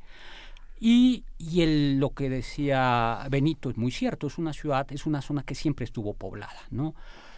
Cuando los mexicas llegan en el siglo XIV, esto ya estaba densamente poblado. La idea de por qué se funda la Ciudad de México, hay un chiste que dice, solo a los aztecas se les ocurre fundar una ciudad a la mitad de un lago, en lugar de haber espantado el águila. Eh, a los españoles reconstruirla ahí y al gobierno del entonces Distrito Federal entubar todos sus ríos. ¿no? Y es una ciudad absurda, que está en la parte más baja, esto es una cuenca más que un valle, que no tiene desagüe natural. Entonces, la parte más honda... tiembla ya para... Ya más tiembla y estamos a 60 kilómetros de un volcán activo, ¿no? ¿Por qué no? ¿Por qué no? Entonces es, es una catástrofe ecológica, es, pero era una ciudad o era una zona de una gran capacidad agrícola. La vocación del Valle de México es agrícola y la prueba es que nuestro problema es el exceso de lluvias. Nunca ha sido, tenemos un clima privilegiado y cuando llegan los mexicas esto ya estaba ocupado y le dan literalmente el centro de la ciudad, ¿no? Para que nos hagamos una idea, eh, ellos fundan la ciudad en un pequeñísimo islote que más o menos se sitúa por donde está la Suprema Corte de Justicia y se va extendiendo. Era un lago además salobre, era lago salobre porque el agua a base de miles de años y al no tener salida natural se va concentrando los lagos de agua dulce era Chalco, Xochimilco, pero propiamente Texcoco y, México y el lago de México era Salobre. Y esta referencia al lacustre o al agua está en nuestros nombres. Por ejemplo, este barrio, La Lagunilla, yo no sé si ustedes sepan de dónde viene. Era ya en México Tenochtitlan, eh, cuando ya construida, vamos a decirlo así, el agua era Mm, era difícil y entonces había que estacionar, por decirlo así, las barcas en una pequeña lagunilla dentro del islote de México Tenochtitlan y esa es la lagunilla. Pero bueno, hasta muy entrado el siglo XIX, casi finales del siglo XIX, seguía habiendo canales navegables. Eh, Benito Juárez naufraga en uno de ellos. Fíjate que esto no me lo sabía. ¿No te sabías eso? Sí, bueno, Benito Juárez se sube a uno de estos vapores que llegaban hasta Chalco, hasta Chalco y ese, ese vapor naufraga en medio del lago. Claro, se salva. Claro. Don Benito Juárez, además era presidente de, esa república que intentaba recuperarse. Es una historia maravillosa. El Canal de la Viga era un típico paseo, el Canal de la Viga todavía a finales del 19 era un típico paseo dominguero. La gente iba eh, así como ahora va a Xochimilco a echar relajo, a tomarse unas cervezas, a escuchar música, iba por el canal de la Viga, que además estaba llena de, de zonas de casa de campo. Y basta fijarse en la cantidad de palabras o de calles que tienen nombre de río, porque el río va abajo, ¿no? Río Miscuá, Río Churubusco, Río Magdalena, Río San Joaquín, Río de Lapidado y Viaducto, Río Consulado, ¿no? Río Becerra. Río Becerra, todo eso son ríos y vuelven a ser ríos. Y México tiene una vocación veneciana que recobra cada julio, agosto, ¿no? Tienes toda la razón. Todo. Aparte de los ríos, Héctor, ¿qué otras cosas fuimos perdiendo por el camino? Bueno, pues perdimos, por ejemplo, hablando de platos típicos, dos platos típicos todavía en el siglo XIX de la Ciudad de México era el pescado y el pato. Los cronistas dicen que iban los, eh, los vendedores ambulantes vendiendo pato al horno, pues porque justo en la época de primavera llegaban muchísimos patos, eh, perdón, en invierno llegaban muchísimos patos al Valle de México. A mí todavía para, me tocó ver patos entre México y Cuautitlán. Eh, en la época de lluvias se hacían al lado en la carretera, se hacían pequeñas lagunas pequeñas lagunitas. Y todavía me tocó ver patos, estamos hablando no de hace mucho tiempo, de los años 60, ¿no? Eh, hemos perdido eso, ¿no? Hemos perdido garzas, por supuesto. Hemos perdido, yo creo que hemos ido perdiendo eh, cierto eh, se resiste, pero por ejemplo los cronistas del 19, Madame Calderón de la Barca, dice que algo que le llamaba la atención es que no había postres pensados en las casas porque la gente clase media, clase alta comía y decidía el postre hacia la carne, porque llegaban los vendedores ambulantes a vender todo tipo de cosas de postre y entonces se elegía el postre sobre la marcha. Todavía tenemos dos o tres. O sea, sacabas la mano por la ventana. Y, a ver qué salía un jamoncillo de pepita. tal cual, tal cual lo dice Madame Calderón. Y todavía conservamos nosotros, por ejemplo, los camotes, cada vez menos, los carritos de camotes. Todavía hay algunas veces estos señores de barquillos, no el barquillo de nieve, sino estos como galletitas que pasan con una campanita, no sé si los hayan escuchado. Sí. Los azucarillos le Exactamente, eso o, eh, no, es que eres muy joven, ¿no? ¿Y Luisa? bueno, eso también. No, sucede que en, el lado de la ciudad donde, donde yo me localizo, que es en el sur, por donde está Tepepan, todavía, hay azucarillos, todavía hay camotes, todavía hay patos a veces en las calles, lo cual es muy extraño, pero sucede, supongo que la urbanización... ¿Pero los llevan a algún sitio o ellos van por su cuenta? Es que yo, a mí me tocó de niña que había patos y cosas. Saludos a mis papás que me llevaron al lugar más maravilloso de la tierra. Sí, es muy extraño porque estas tradiciones se conservan, muchas. Aunque la urbanización se está devorando todo más rápido que despacio, pero sí, hay algunas que todavía están. Eh, sí, yo creo que, que esto, ha ido, eh, esto ha ido cambiando. Luego, también algo que nos resistimos, eh, bueno, y, y, en el camino creo que también esta era una ciudad que se caminaba mucho. O sea, era una ciudad, hay que recordar, para bien o para mal, yo creo que el momento más modernizador, pero al final más trágico de, este de esta ciudad es Uruchurto, regente de tres presidentes, el regente de hierro. Que, que, iba con su picota en la mano. Claro, que destruyó, por ejemplo, la colonia del Valle, donde estamos ni más ni menos. Era eh, originalmente había un pueblo. Si ustedes van a Tlacoquemecat, se observarán que por ahí todavía hay unas calles que uno dice, ¿qué pasa con esta calle absurda, chiquita? Bueno, es que era el pueblo. Y este hombre decidió modernizarla. Eh, y arrasó. Hizo casas muy grandes, pero digo, calles cuadradas, eh, cuadrícula, pero arrasó con el pueblo. Se echó, por ejemplo, el edificio de Relaciones Exteriores, que si mal no recuerdo era casa, una casa porfiriana al final del Paseo de la Reforma. Se echó el Tívoli, el Tívoli, el Héctor, uno de los grandes centros de espectáculos donde Palillo le mentaba la madre todas las noches y a Uruchurto y curiosamente se lo echó. Claro, eh, además eh, Uruchurto entubó los ríos, eh, hizo el periférico, que el periférico y el viaducto, que es un homenaje a la idiotez, porque muy tempranamente le dijeron esto no va a crecer, esto va a asfixiar y esto va a tener usted un problema. Y además es una ciudad el viaducto y el periférico excluyen el transporte público y excluyen al excluyen al caminante. Eh. Entonces Uruchurto aunque nos dio la idea de que ya somos modernos y hollywoodenses, región 4, ¿no? Pero esa es la culpa, Miguel Alemán tiene parte de la Miguel Alemán y termina López Mateos. Claro. Eh, es, esta idea, yo creo que este es un camino y que estamos pagando, si nos damos cuenta, es la apuesta además al transporte privado, hay que recordar que países como bueno, ciudades como Londres, París, comienzan con su metro a finales, principios del siglo XX. Y cierran el tránsito a los centros históricos. Nosotros, en cambio, llevamos setenta y tantos años de retraso y, hemos, eh, hemos construido una ciudad cada vez más para el transporte público. El segundo piso es otro homenaje al, al transporte público y pues no hay ningún secreto que los microbuses son una cosa eh, clave también para que asfixia, ¿no? Eh, yo creo que otra cosa que se perdieron fueron los tranvías. Yo traía aquí, es una pena, no sé si se pueda ver, este es un boleto, iba a decir que es de cuando yo era chiquito, pero no es cierto. Es un boleto de tranvía de 1909. Lo vamos a, vamos a subir la imagen en las redes sociales. Que todavía es como abono, se, se checaba. Era el que Benito y yo utilizábamos para ir, para ir desde, desde, nuestro pueblo de Miscuac hasta... en el tranvía de mulitas. Pero, pero espera, aprovechando que estás hablando de los tranvías, me quedé pensando en Indianilla. Ay, los caldos de Indianilla. Claro, y ahí perdimos también algo importantísimo. Eh, claro, Indianilla era, eh, que está todavía la estación de Indianilla, era un lugar muy curioso porque era famoso por ser una zona eh, donde la gente llegaba, había algo de prostitución ahí, pero más que de prostitución, los caldos de Indianilla, que es otro platillo, yo creo que podría ser también un platillo, el caldo de gallo o el caldo de gallina, para recuperarse de la cruda, la gente iba ahí.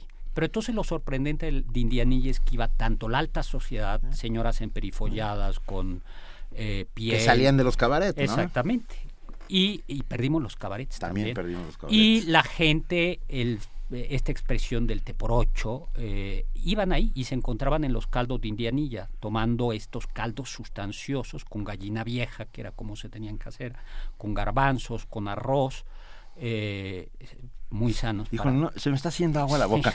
Juana Inés acaba, nos acaban de mandar una foto de una gallina en un camellón. En un camellón de Santa Fe. Inés Vargas nos mandó una, lo vamos a poner ahorita en redes, una foto de una gallina en un camellón de Santa Fe, pero ella, pobrecita, debe haber salido corriendo de un puesto, ¿no? Seguramente, que regrese a Indianilla. Es una fugitiva. Háblanos un poco de, tu libro, de la ciudad de los secretos. ¿Qué secretos encierra la ciudad, eh, Héctor? Bueno, yo creo, esta novela, La ciudad de los secretos, está, habla de 1959, es primero de enero es un momento clave. López Mateos es jefe, es presidente, Uruchurto es el regente de la ciudad.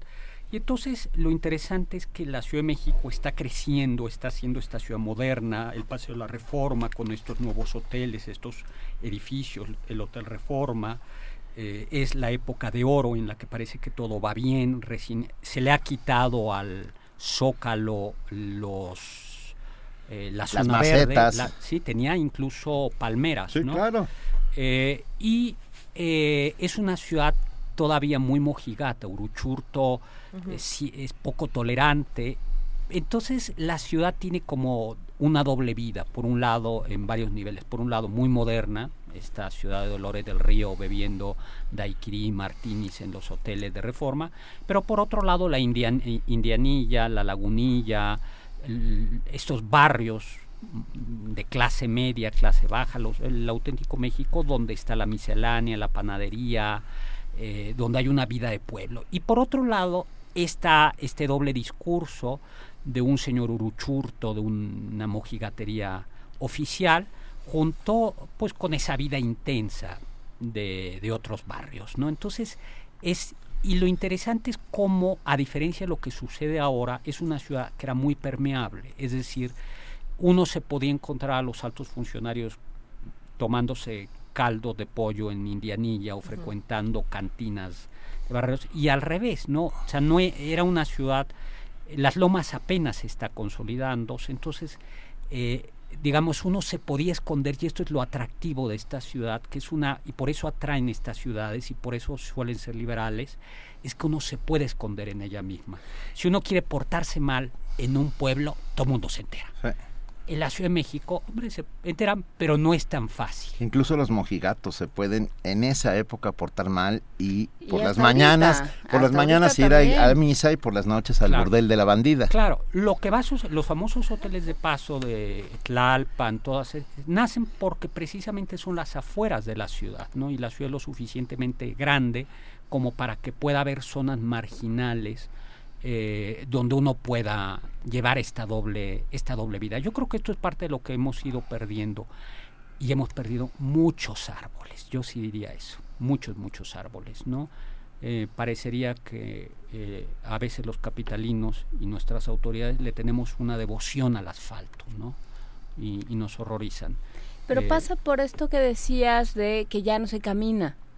Ya no se camina porque ya hay que recorrer unas distancias que, que implicaría demasiado tiempo caminar. Claro, por supuesto. Entonces se va haciendo un círculo vicioso. Pero yo creo que hay también una apuesta, ¿no? Una apuesta por una ciudad que no es para caminar, ¿no?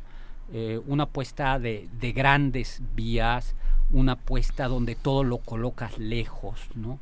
Pero en efecto, la ciudad, estamos hablando de 1959, todavía Tlalpan está fuera de la ciudad, Ciudad Universitaria hubo que construir Avenida de la, Universidad para unirla realmente a la ciudad.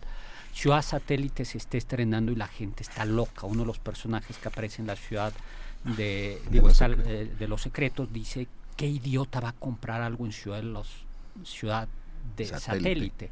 Y en efecto era lejísimo, pero hasta el fin hasta el fin del mundo, ¿no? Entonces era una ciudad relativamente pequeña, era una ciudad... Era una ciudad plana plan. Esto era muy importante. Justo las lomas era la novedad, porque comenzaba a ser las lomas. El Pedregal comía a salir como una parte muy planificada, urbanizada bellamente, que también destrozamos.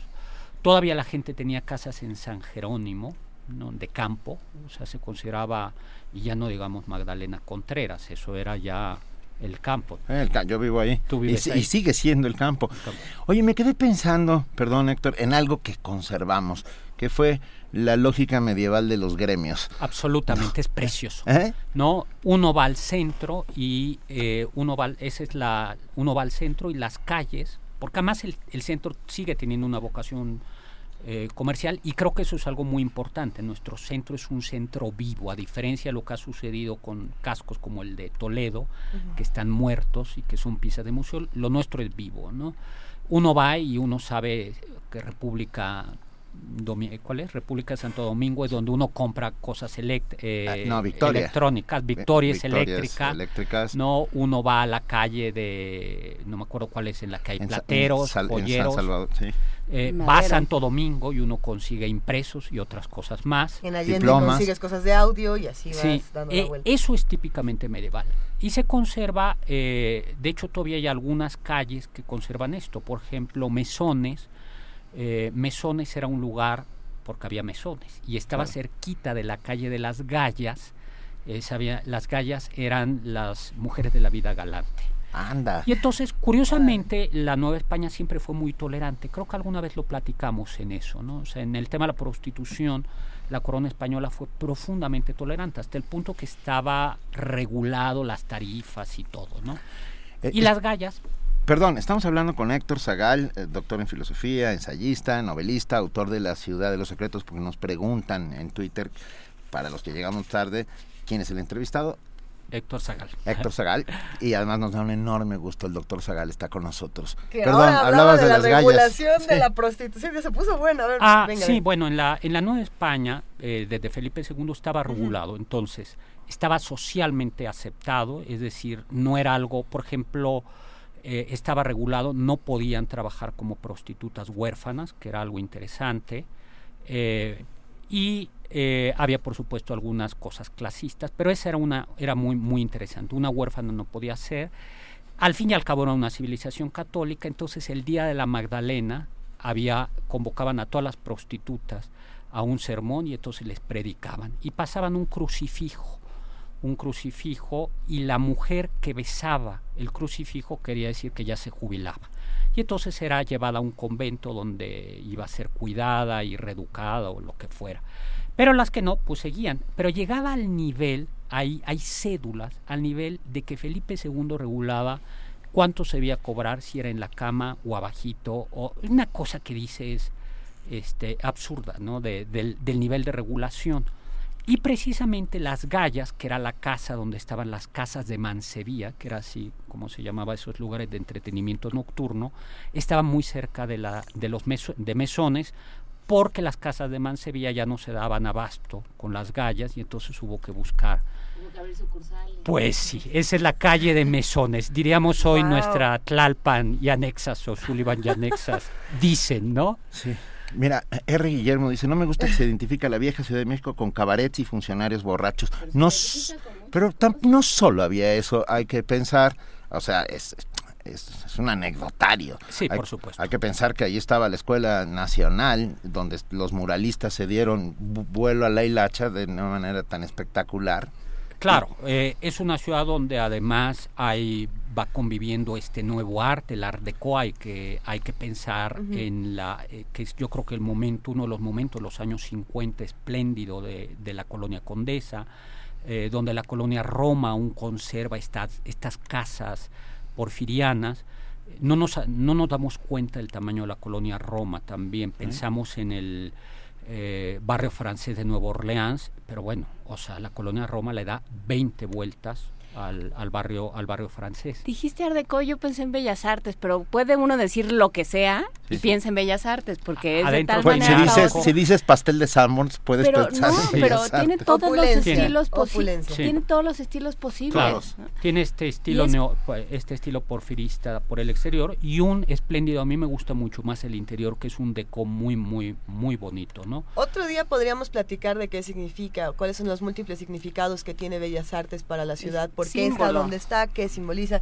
eh, por qué Tenemos- era un ejercicio de poder en su momento, qué, qué ejercicio eh, tiene es la ahora. modernidad, es la modernidad del siglo del, si- del porfi- el momento meji- el moment mexicain dirían en Exacto. francés, cuando ya íbamos a ser primer Donde mundo. canta Caruso antes de que fuera abierto. Esa, esa no, tampoco esa- me la sabía. Mira, Héctor, hoy lo estoy Ah, sorprendiendo. Hoy vamos aprendiendo. Caruso llega a México, canta en el principal, porque no existía Bellas Artes, pero no soporta la tentación, ya estaba puesta la cúpula, entra y hace el área de Pagliacci.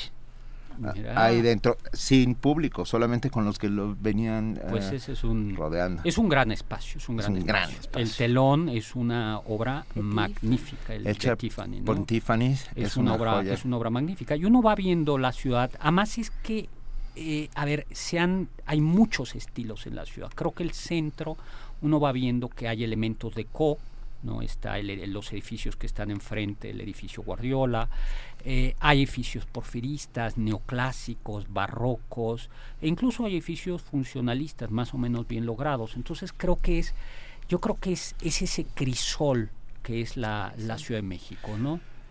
Esta conversación no se puede quedar aquí. Oye, Tenemos- yo traje A ver, A por ver. favor. Les puedo, sí, un ejemplar de La Ciudad de los Secretos y un ejemplar sí. de mi novela Imperio, eh, que ese es otro capítulo que tiene la puerta del Castillo de Chapultepec, que es también otro emblema de la Ciudad de México, y el. Paseo de la Reforma, construido precisamente por Maximiliano. ¿Cómo, ¿Cómo los regalamos, Héctor? A ver. Pues ya no nos da tiempo por teléfono. Por teléfono. Por teléfono 55 36 43 39 a los dos primeros que nos digan quién fue el regente que andaba con una picota en la mano. ¿Eh, Ay, ¿Les sí, gusta o algo fácil. más difícil? Así, Es muy así. fácil. Está, mira, Javier Ramírez Amaro nos habló y dice, en el centro está la calle más pequeña con el nombre más largo, Mariana Rodríguez del Toro de Lazarín. Mira, no me la sabía Es- tampoco. esa- hay- a- aquí entre todos sabemos todo. Esa Así es la es, parte el divertida. conocimiento social. Promete que vuelves. Encantado, ¿Eh? mi Twitter arroba hzagal, zagal con z, y yo apuntadísimo a regresar cuando ustedes quieran. Pero además eh, te podemos oír. Por- ah, sí, por, ah, por favor. Gracias. Estoy los sábados a las 5 de la tarde en MBS 1025. Ahí está Héctor Zagal hablando de, de, de todas estas cosas. Es, es una cauda de información increíble la que tiene dentro de su cabeza. Gracias, Héctor. A los dos primeros que nos llamen se llevan los libros de Héctor, 55, 36, 43, 39. Pregunta, Juana Inés, que tú eres más maléfica que yo. Para las en buena onda lo digo. Ya le hemos dicho, ¿no? Ya se queda la pregunta. Ya se quedó. Ya la se quedó. ¿Quién era el regente con la picota? Un Te damos un abrazo, mil gracias Héctor. Muchísimas gracias. ¿eh? Y bueno, obviamente esta conversación no podía terminar de otra manera. Chava Flores, vino la reforma. Ya subieron de nuevo el ángel. Ya le pusieron los chones a la Diana y se los volvieron a quitar.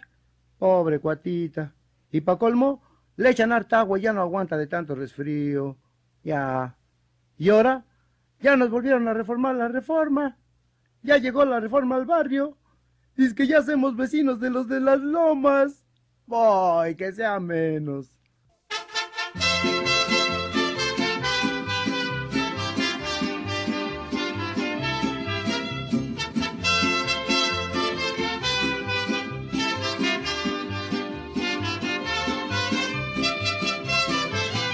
Vino la reforma, vino la reforma, vino la reforma Peralvillo. Ahora sí las lomas ya hacemos vecinos, ya sabrás, mamón, lo que es bolillo. Vino la reforma, vino la reforma, ya está aquí trotando el caballito. Ojalá las milpas llegue la reforma para que haya forma de sembrar el maíz. Aquel que no marcha es porque no se forma, porque aquí hay reforma para todo el país. Dijo Colón, yo ya Colón, he descubierto que en Tepito hay buen pulmón. Cuauhtémoc fue, qué mal le fue, hasta la lanza le volaron, oigaste. Ángel no es, Ángel así es, la que se quiere ahí en la aduana establecer. Y si la Diana viene, aquí ropa tiene, pa' que no se apene de vivir a raíz. Si Bolívar forma, venga más reforma, porque aquí hay reforma para todo el país. Vino la reforma, vino la reforma, vino la reforma Peralvillo. Ahora si el jurado ya se toma helado, el highball se vende en estanquillo. Vino la reforma, vino la reforma, ya sabrán las lomas de los tacos. De cachete y bofe para que haya roce, para que los del alta sepan ya vivir. Aquí no hay gladiolas, coronas ni rosas, solo tripa gorda que nos mande el PRI. Primer movimiento. Donde todos rugen, el puma ronronea.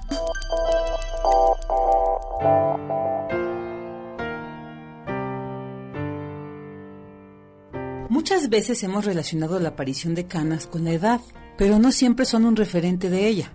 Un estudio realizado por el Consorcio para el Análisis de la Diversidad y Evolución de Latinoamérica, Candela, descubrió que el gen IRF4 está relacionado con el encanecimiento en humanos. A partir de una muestra de más de 6.000 voluntarios de entre 18 y 40 años en universidades de los cinco países que conforman el organismo, Colombia, Brasil, Chile, Perú y México, se encontró que este gen está involucrado en la regulación de la producción y almacenamiento del pigmento melanina, que determina el color del cabello, piel y ojos. El doctor Jorge Gómez Valdés de la Facultad de Medicina de la UNAM, quien forma parte del grupo de investigación, detalló la utilidad que puede tener la detección de este gen. Hay toda una gama de expectativas. Probablemente la más interesante es cómo es que el encanecimiento estaría relacionado con el proceso del envejecimiento. Podemos entender si el envejecimiento normal o acelerado, como puede ocurrir en distintas latitudes, cada vez vemos que el estrés entendido en todos los sentidos, incluido el estrés celular, condiciona un envejecimiento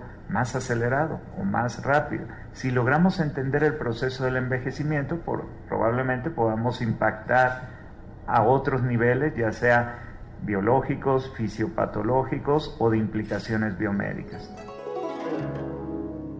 Dentro de esta investigación también se encontró el gen PRSS53, que está relacionado con la forma del cabello, específicamente con el lacio, propio de las poblaciones del este de Asia y zonas amerindias.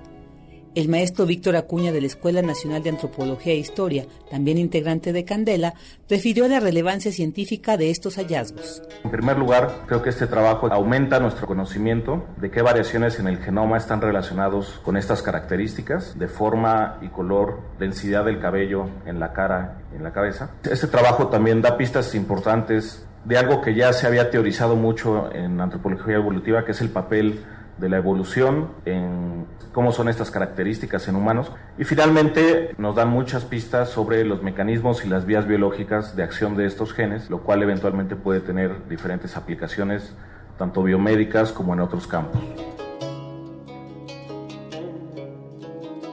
Las investigaciones de Candela revelan que en un futuro no muy lejano, la ciencia podría brindarnos la posibilidad de retrasar el proceso de envejecimiento o al menos su apariencia. Para Radio UNAM, Virginia Sánchez.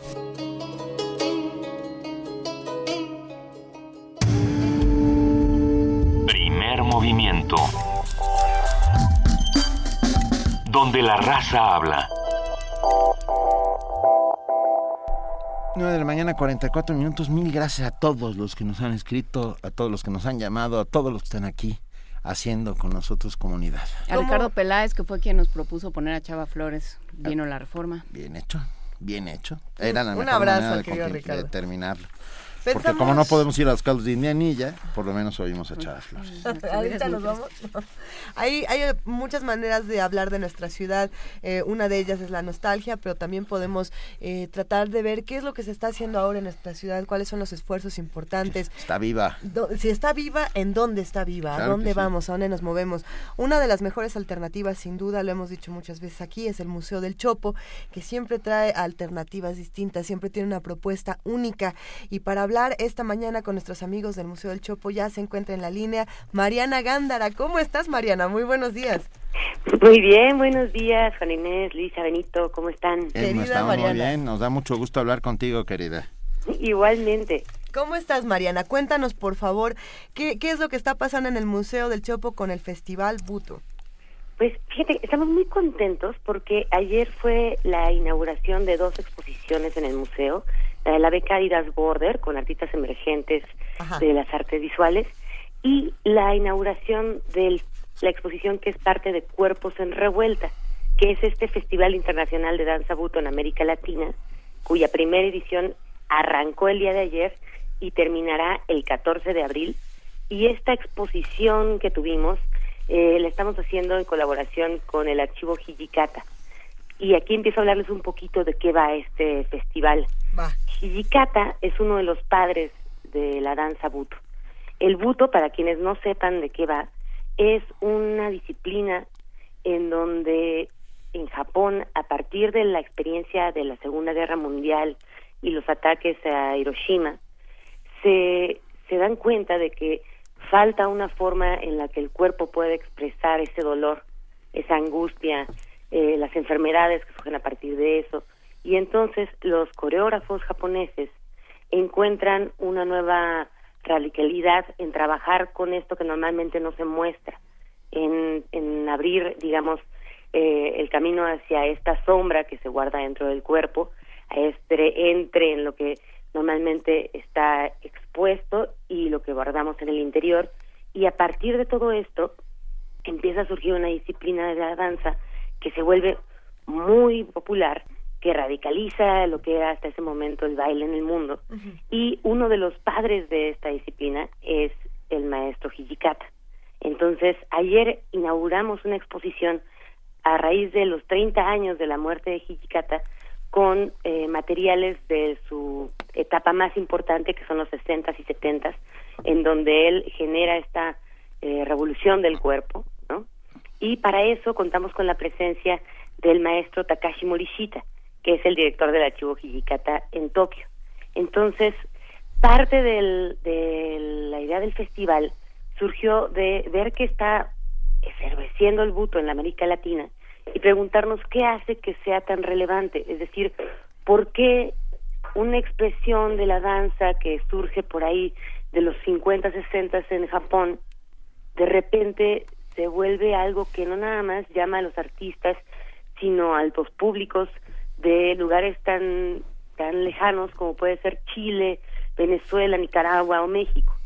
Y entonces crear un espacio en donde podamos conjuntar a los mejores exponentes de la danza buto japoneses con los mejores exponentes de la danza buto latinoamericana. Y de eso van estas dos semanas, ¿no? Son dos semanas en las que vamos a estar discutiendo, compartiendo y gozando a través del cuerpo lo que sucede con esta expresión, que finalmente creo que a partir de lo que ha sido la historia reciente de Latinoamérica, es decir, el paso por dictaduras, guerrillas, la guerra contra el narco, todo ese dolor que se guarda en el cuerpo requiere igual de, de una forma de expresión y creo que es ahí en donde el buto se vuelve tan tan relevante y tan importante para nuestro contexto. Entonces, quisimos hacer el festival lo más integral posible. Entonces hay espacios de diálogo, hay eh, no nada más eh, la exposición, sino cuatro funciones con artistas extranjeros, una función con artistas mexicanos, cuatro talleres intensivos internacionales. Hicimos tres laboratorios de creación coreográfica en donde quisimos que uno de los coreógrafos japoneses se juntara con uno de los coreógrafos latinoamericanos y pudieran eh, experimentar con el público qué significa la danza buto para ambas latitudes. Hay una conferencia magistral en torno al buto de Hijikata que va a dar el maestro Morishita y eh, tenemos también un homenaje a los Tamano que por ejemplo son uno de los artistas eh, que van a venir a presentar su pieza que además es un estreno aquí en México Aoihana, Flor Azul y es bien bonito porque ayer por ejemplo una de las eh, de las piezas que tenemos en la exposición es una foto en donde sale Hijikata con toda su compañía. ¿no? Esta es una foto de los 60. Y están, está eh, como parte de la compañía el maestro Tamano. Y el maestro Tamano es de tal, de tal nivel que, que Japón lo tiene como joya nacional. Le dio ese grado ya.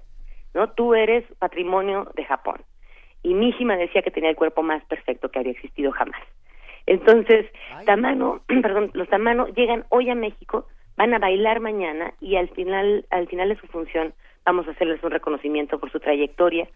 También va a haber un homenaje al maestro Komoro Bushi, que desafortunadamente falleció de forma inesperada el año pasado eh, aquí en México y que queremos que bueno ahora podamos con más tiempo dar eh, un celebrar su trayectoria pues celebrar celebrar su trascendencia no y este y además bueno de este de todo este programa académico que, que acompaña todo el festival.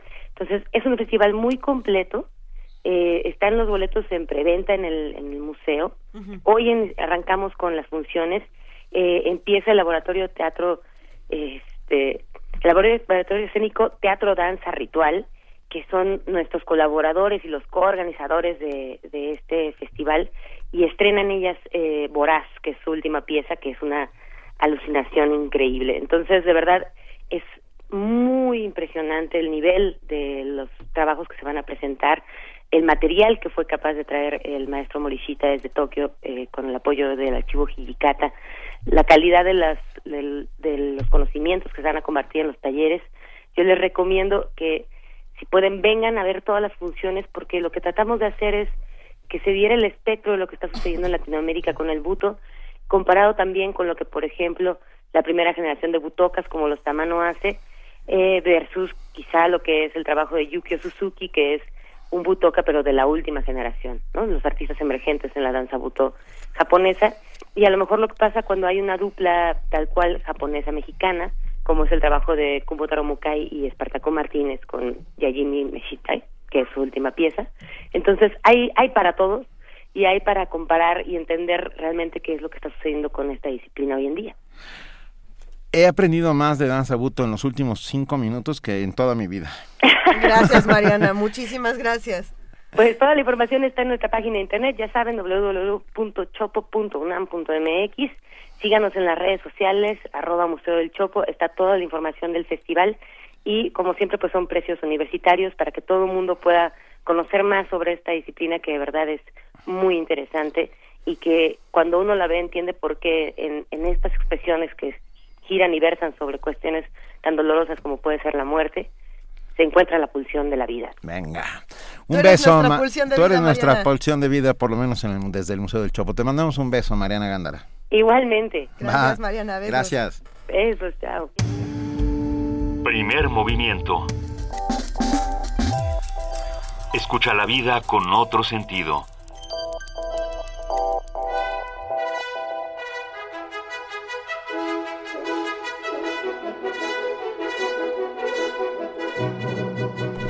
Eso se oye. Eso se oye. Y, y, no viene solo el señor Guillermo Tell, viene acompañado de nuestra queridísima compañera Frida Saldívar. Hola, ¿Viene con el llanero solitario? Hola, muy buenos días. ¿Cómo estás? con el llanero solitario? No, no. Viene con Frida Saldívar, que es llanera, pero pero muy acompañada. Exactamente de todos. ¿Qué va a pasar hoy en Radio UNAM? Cuéntanos, Los que nos van a escuchar en el 96.1 de FM. A las 15.40 tenemos el corte informativo. A las 17 horas el radiodrama Cuando vuelvas el olvido, una producción México-Argentina. A las 20 horas la última entrega de Imposible, 5.200 kilómetros de jazz posible. Y a la una de la mañana los invitamos a desvelarse con testimonio de oídas con Gabriela Rivera Loza, pianista y egresada en informática de la UNAM, y el domingo con María Granillo, compositora. En el 860 de AM, a las 23 horas, en La llave, la clave, la nave, el ave del tiempo, con La bestia de la gruta de Howard Phillips Lovecraft. Y los invitamos a escuchar la programación de Radio UNAM el fin de semana, por ejemplo, mañana a las 20 horas en el 860 de AM, el, radio el radioteatro Halloween de Michel de Gelderots. Síganos en Facebook, en Instagram y Twitter como Radio UNAM y escuchen el podcast en www.radiounam.unam.mx y tengan excelente fin de semana. Excelente fin de semana. Excelente para ti, querida. Oigan, rápidamente una maravillosa noticia. Los 300 platos de Moctezuma en fondeadora de nuestro amigo Rodrigo Llanes ya llegó a la meta. Ya pasó la meta. Ya pasó la meta, pero quedan tres días más o sea, se puede seguir fondeando porque los, los ah, las pues recompensas ahí siguen, pues. Un abrazo a Rodrigo Llanes, felicidades de parte de todos los que hacemos primer movimiento. A Luis Equigua también. A Luis Equigua, por supuesto. Sí, y ahora que nos platique cómo, que nos vaya contando cómo procede este asunto, qué, pasa, qué pasa con los soportes gastronómicos, a qué conclusiones llegan, cómo como deciden los 300 platos. Yo creo que ahora sí van a empezar a sufrir porque... Ahora es el momento. Todo era muy fácil cuando era un proyecto. Son 30 platos realmente y lo que son ah, son las variantes. Ahí dice 300. No, sí, querida. Vamos a ver, que nos vayan contando. que nos vayan contando cómo nosotros mientras ya vamos este, tejiendo nuestra servilleta con nuestro nombre porque ya estamos saboreando 300 platos diferentes. Ya casi nos vamos, que el lunes, acuérdense que el lunes ya es horario de verano. Ya es un año de verano y eh, vamos a platicar, ni modo, pues sí, vamos a tener, vamos a regresar a la, horrible realidad y platicar del hoy no circula, decir, bueno, ¿qué podemos hacer para que realmente funcione. ¿Quieren que empiece otra vez yo con lo de los dos coches? Porque puedo, puedo representarlo. Pero implicaba algoritmos y un PowerPoint y una cosa muy complicada, Luisa, pero lo podemos platicar el lunes me, parece bien, lo voy preparando, me voy preparando psicológicamente para este momento que va a estar bien interesante. Vamos a platicar con Salvador Camarena, como platicamos siempre, vamos a hablar con la gente de Telesur, a ver qué está sucediendo con Argentina y Telesur, y vamos también a hablar sobre una, un ciclo que arranca el martes en el Instituto de Investigaciones Históricas sobre el historiador frente a la historia, qué pasa eh, cuando vienes del pasado y te enfrentas con el tremendo presente. Va a hablar con nosotros Federico Navarrete, que es el coordinador de este ciclo, que ya ha estado con nosotros, eh, para quien lo recuerde, fue quien habló de racismo en México y, bueno, quien ha, quien ha hablado de la invención de los caníbales y de un montón de cosas más. Todo eso este lunes en primer movimiento. Escúchenos, pasen un buen fin de semana y vamos a cerrar, les propongo, con un sonido. Que es muy de, de la Ciudad de México. Y del que no hablamos en toda la semana. Así es. Entonces aprovechemos. Aprovechemos. Bueno. A ver. Nos, vamos, no, no, ya los vamos a dejar con ello. Por lo pronto vamos a darle las gracias a todos los que hacen posible diariamente Primer Movimiento, a la producción, a la coordinación de invitados, a ingenieros en cabina, servicio, social. servicio social, redes sociales, todos, todos, hasta los que están ahí vigilando que nuestra antena en el Ajusco permanezca en esta para llegar hasta todos ustedes incólume. Ah, gracias, Juana Inés de esa. Gracias a ustedes. Muchas gracias, Luisa Iglesias. Muchísimas gracias, querido Benito Taibo. Que tengan un gran fin de semana. Nos escuchamos el lunes de 7 a 10 de la mañana. Recuerden que el lunes ya es horario de verano. Gracias a todos ustedes por estar aquí con nosotros haciendo comunidad. Eh, los dejamos con qué creen? Pues un organillo. Es muy de la Ciudad de México, muy del centro de la ciudad. Esto fue Primer Movimiento. El mundo desde la universidad.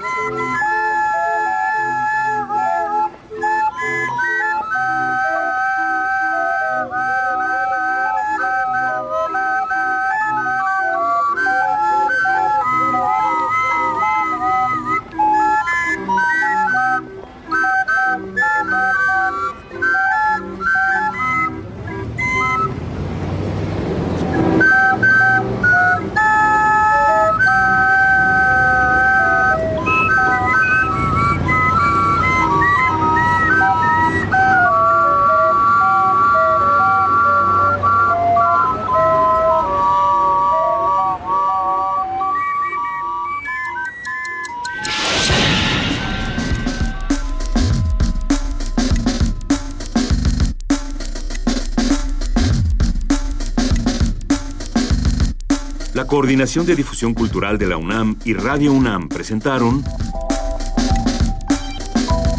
Primer Movimiento. El mundo desde la universidad.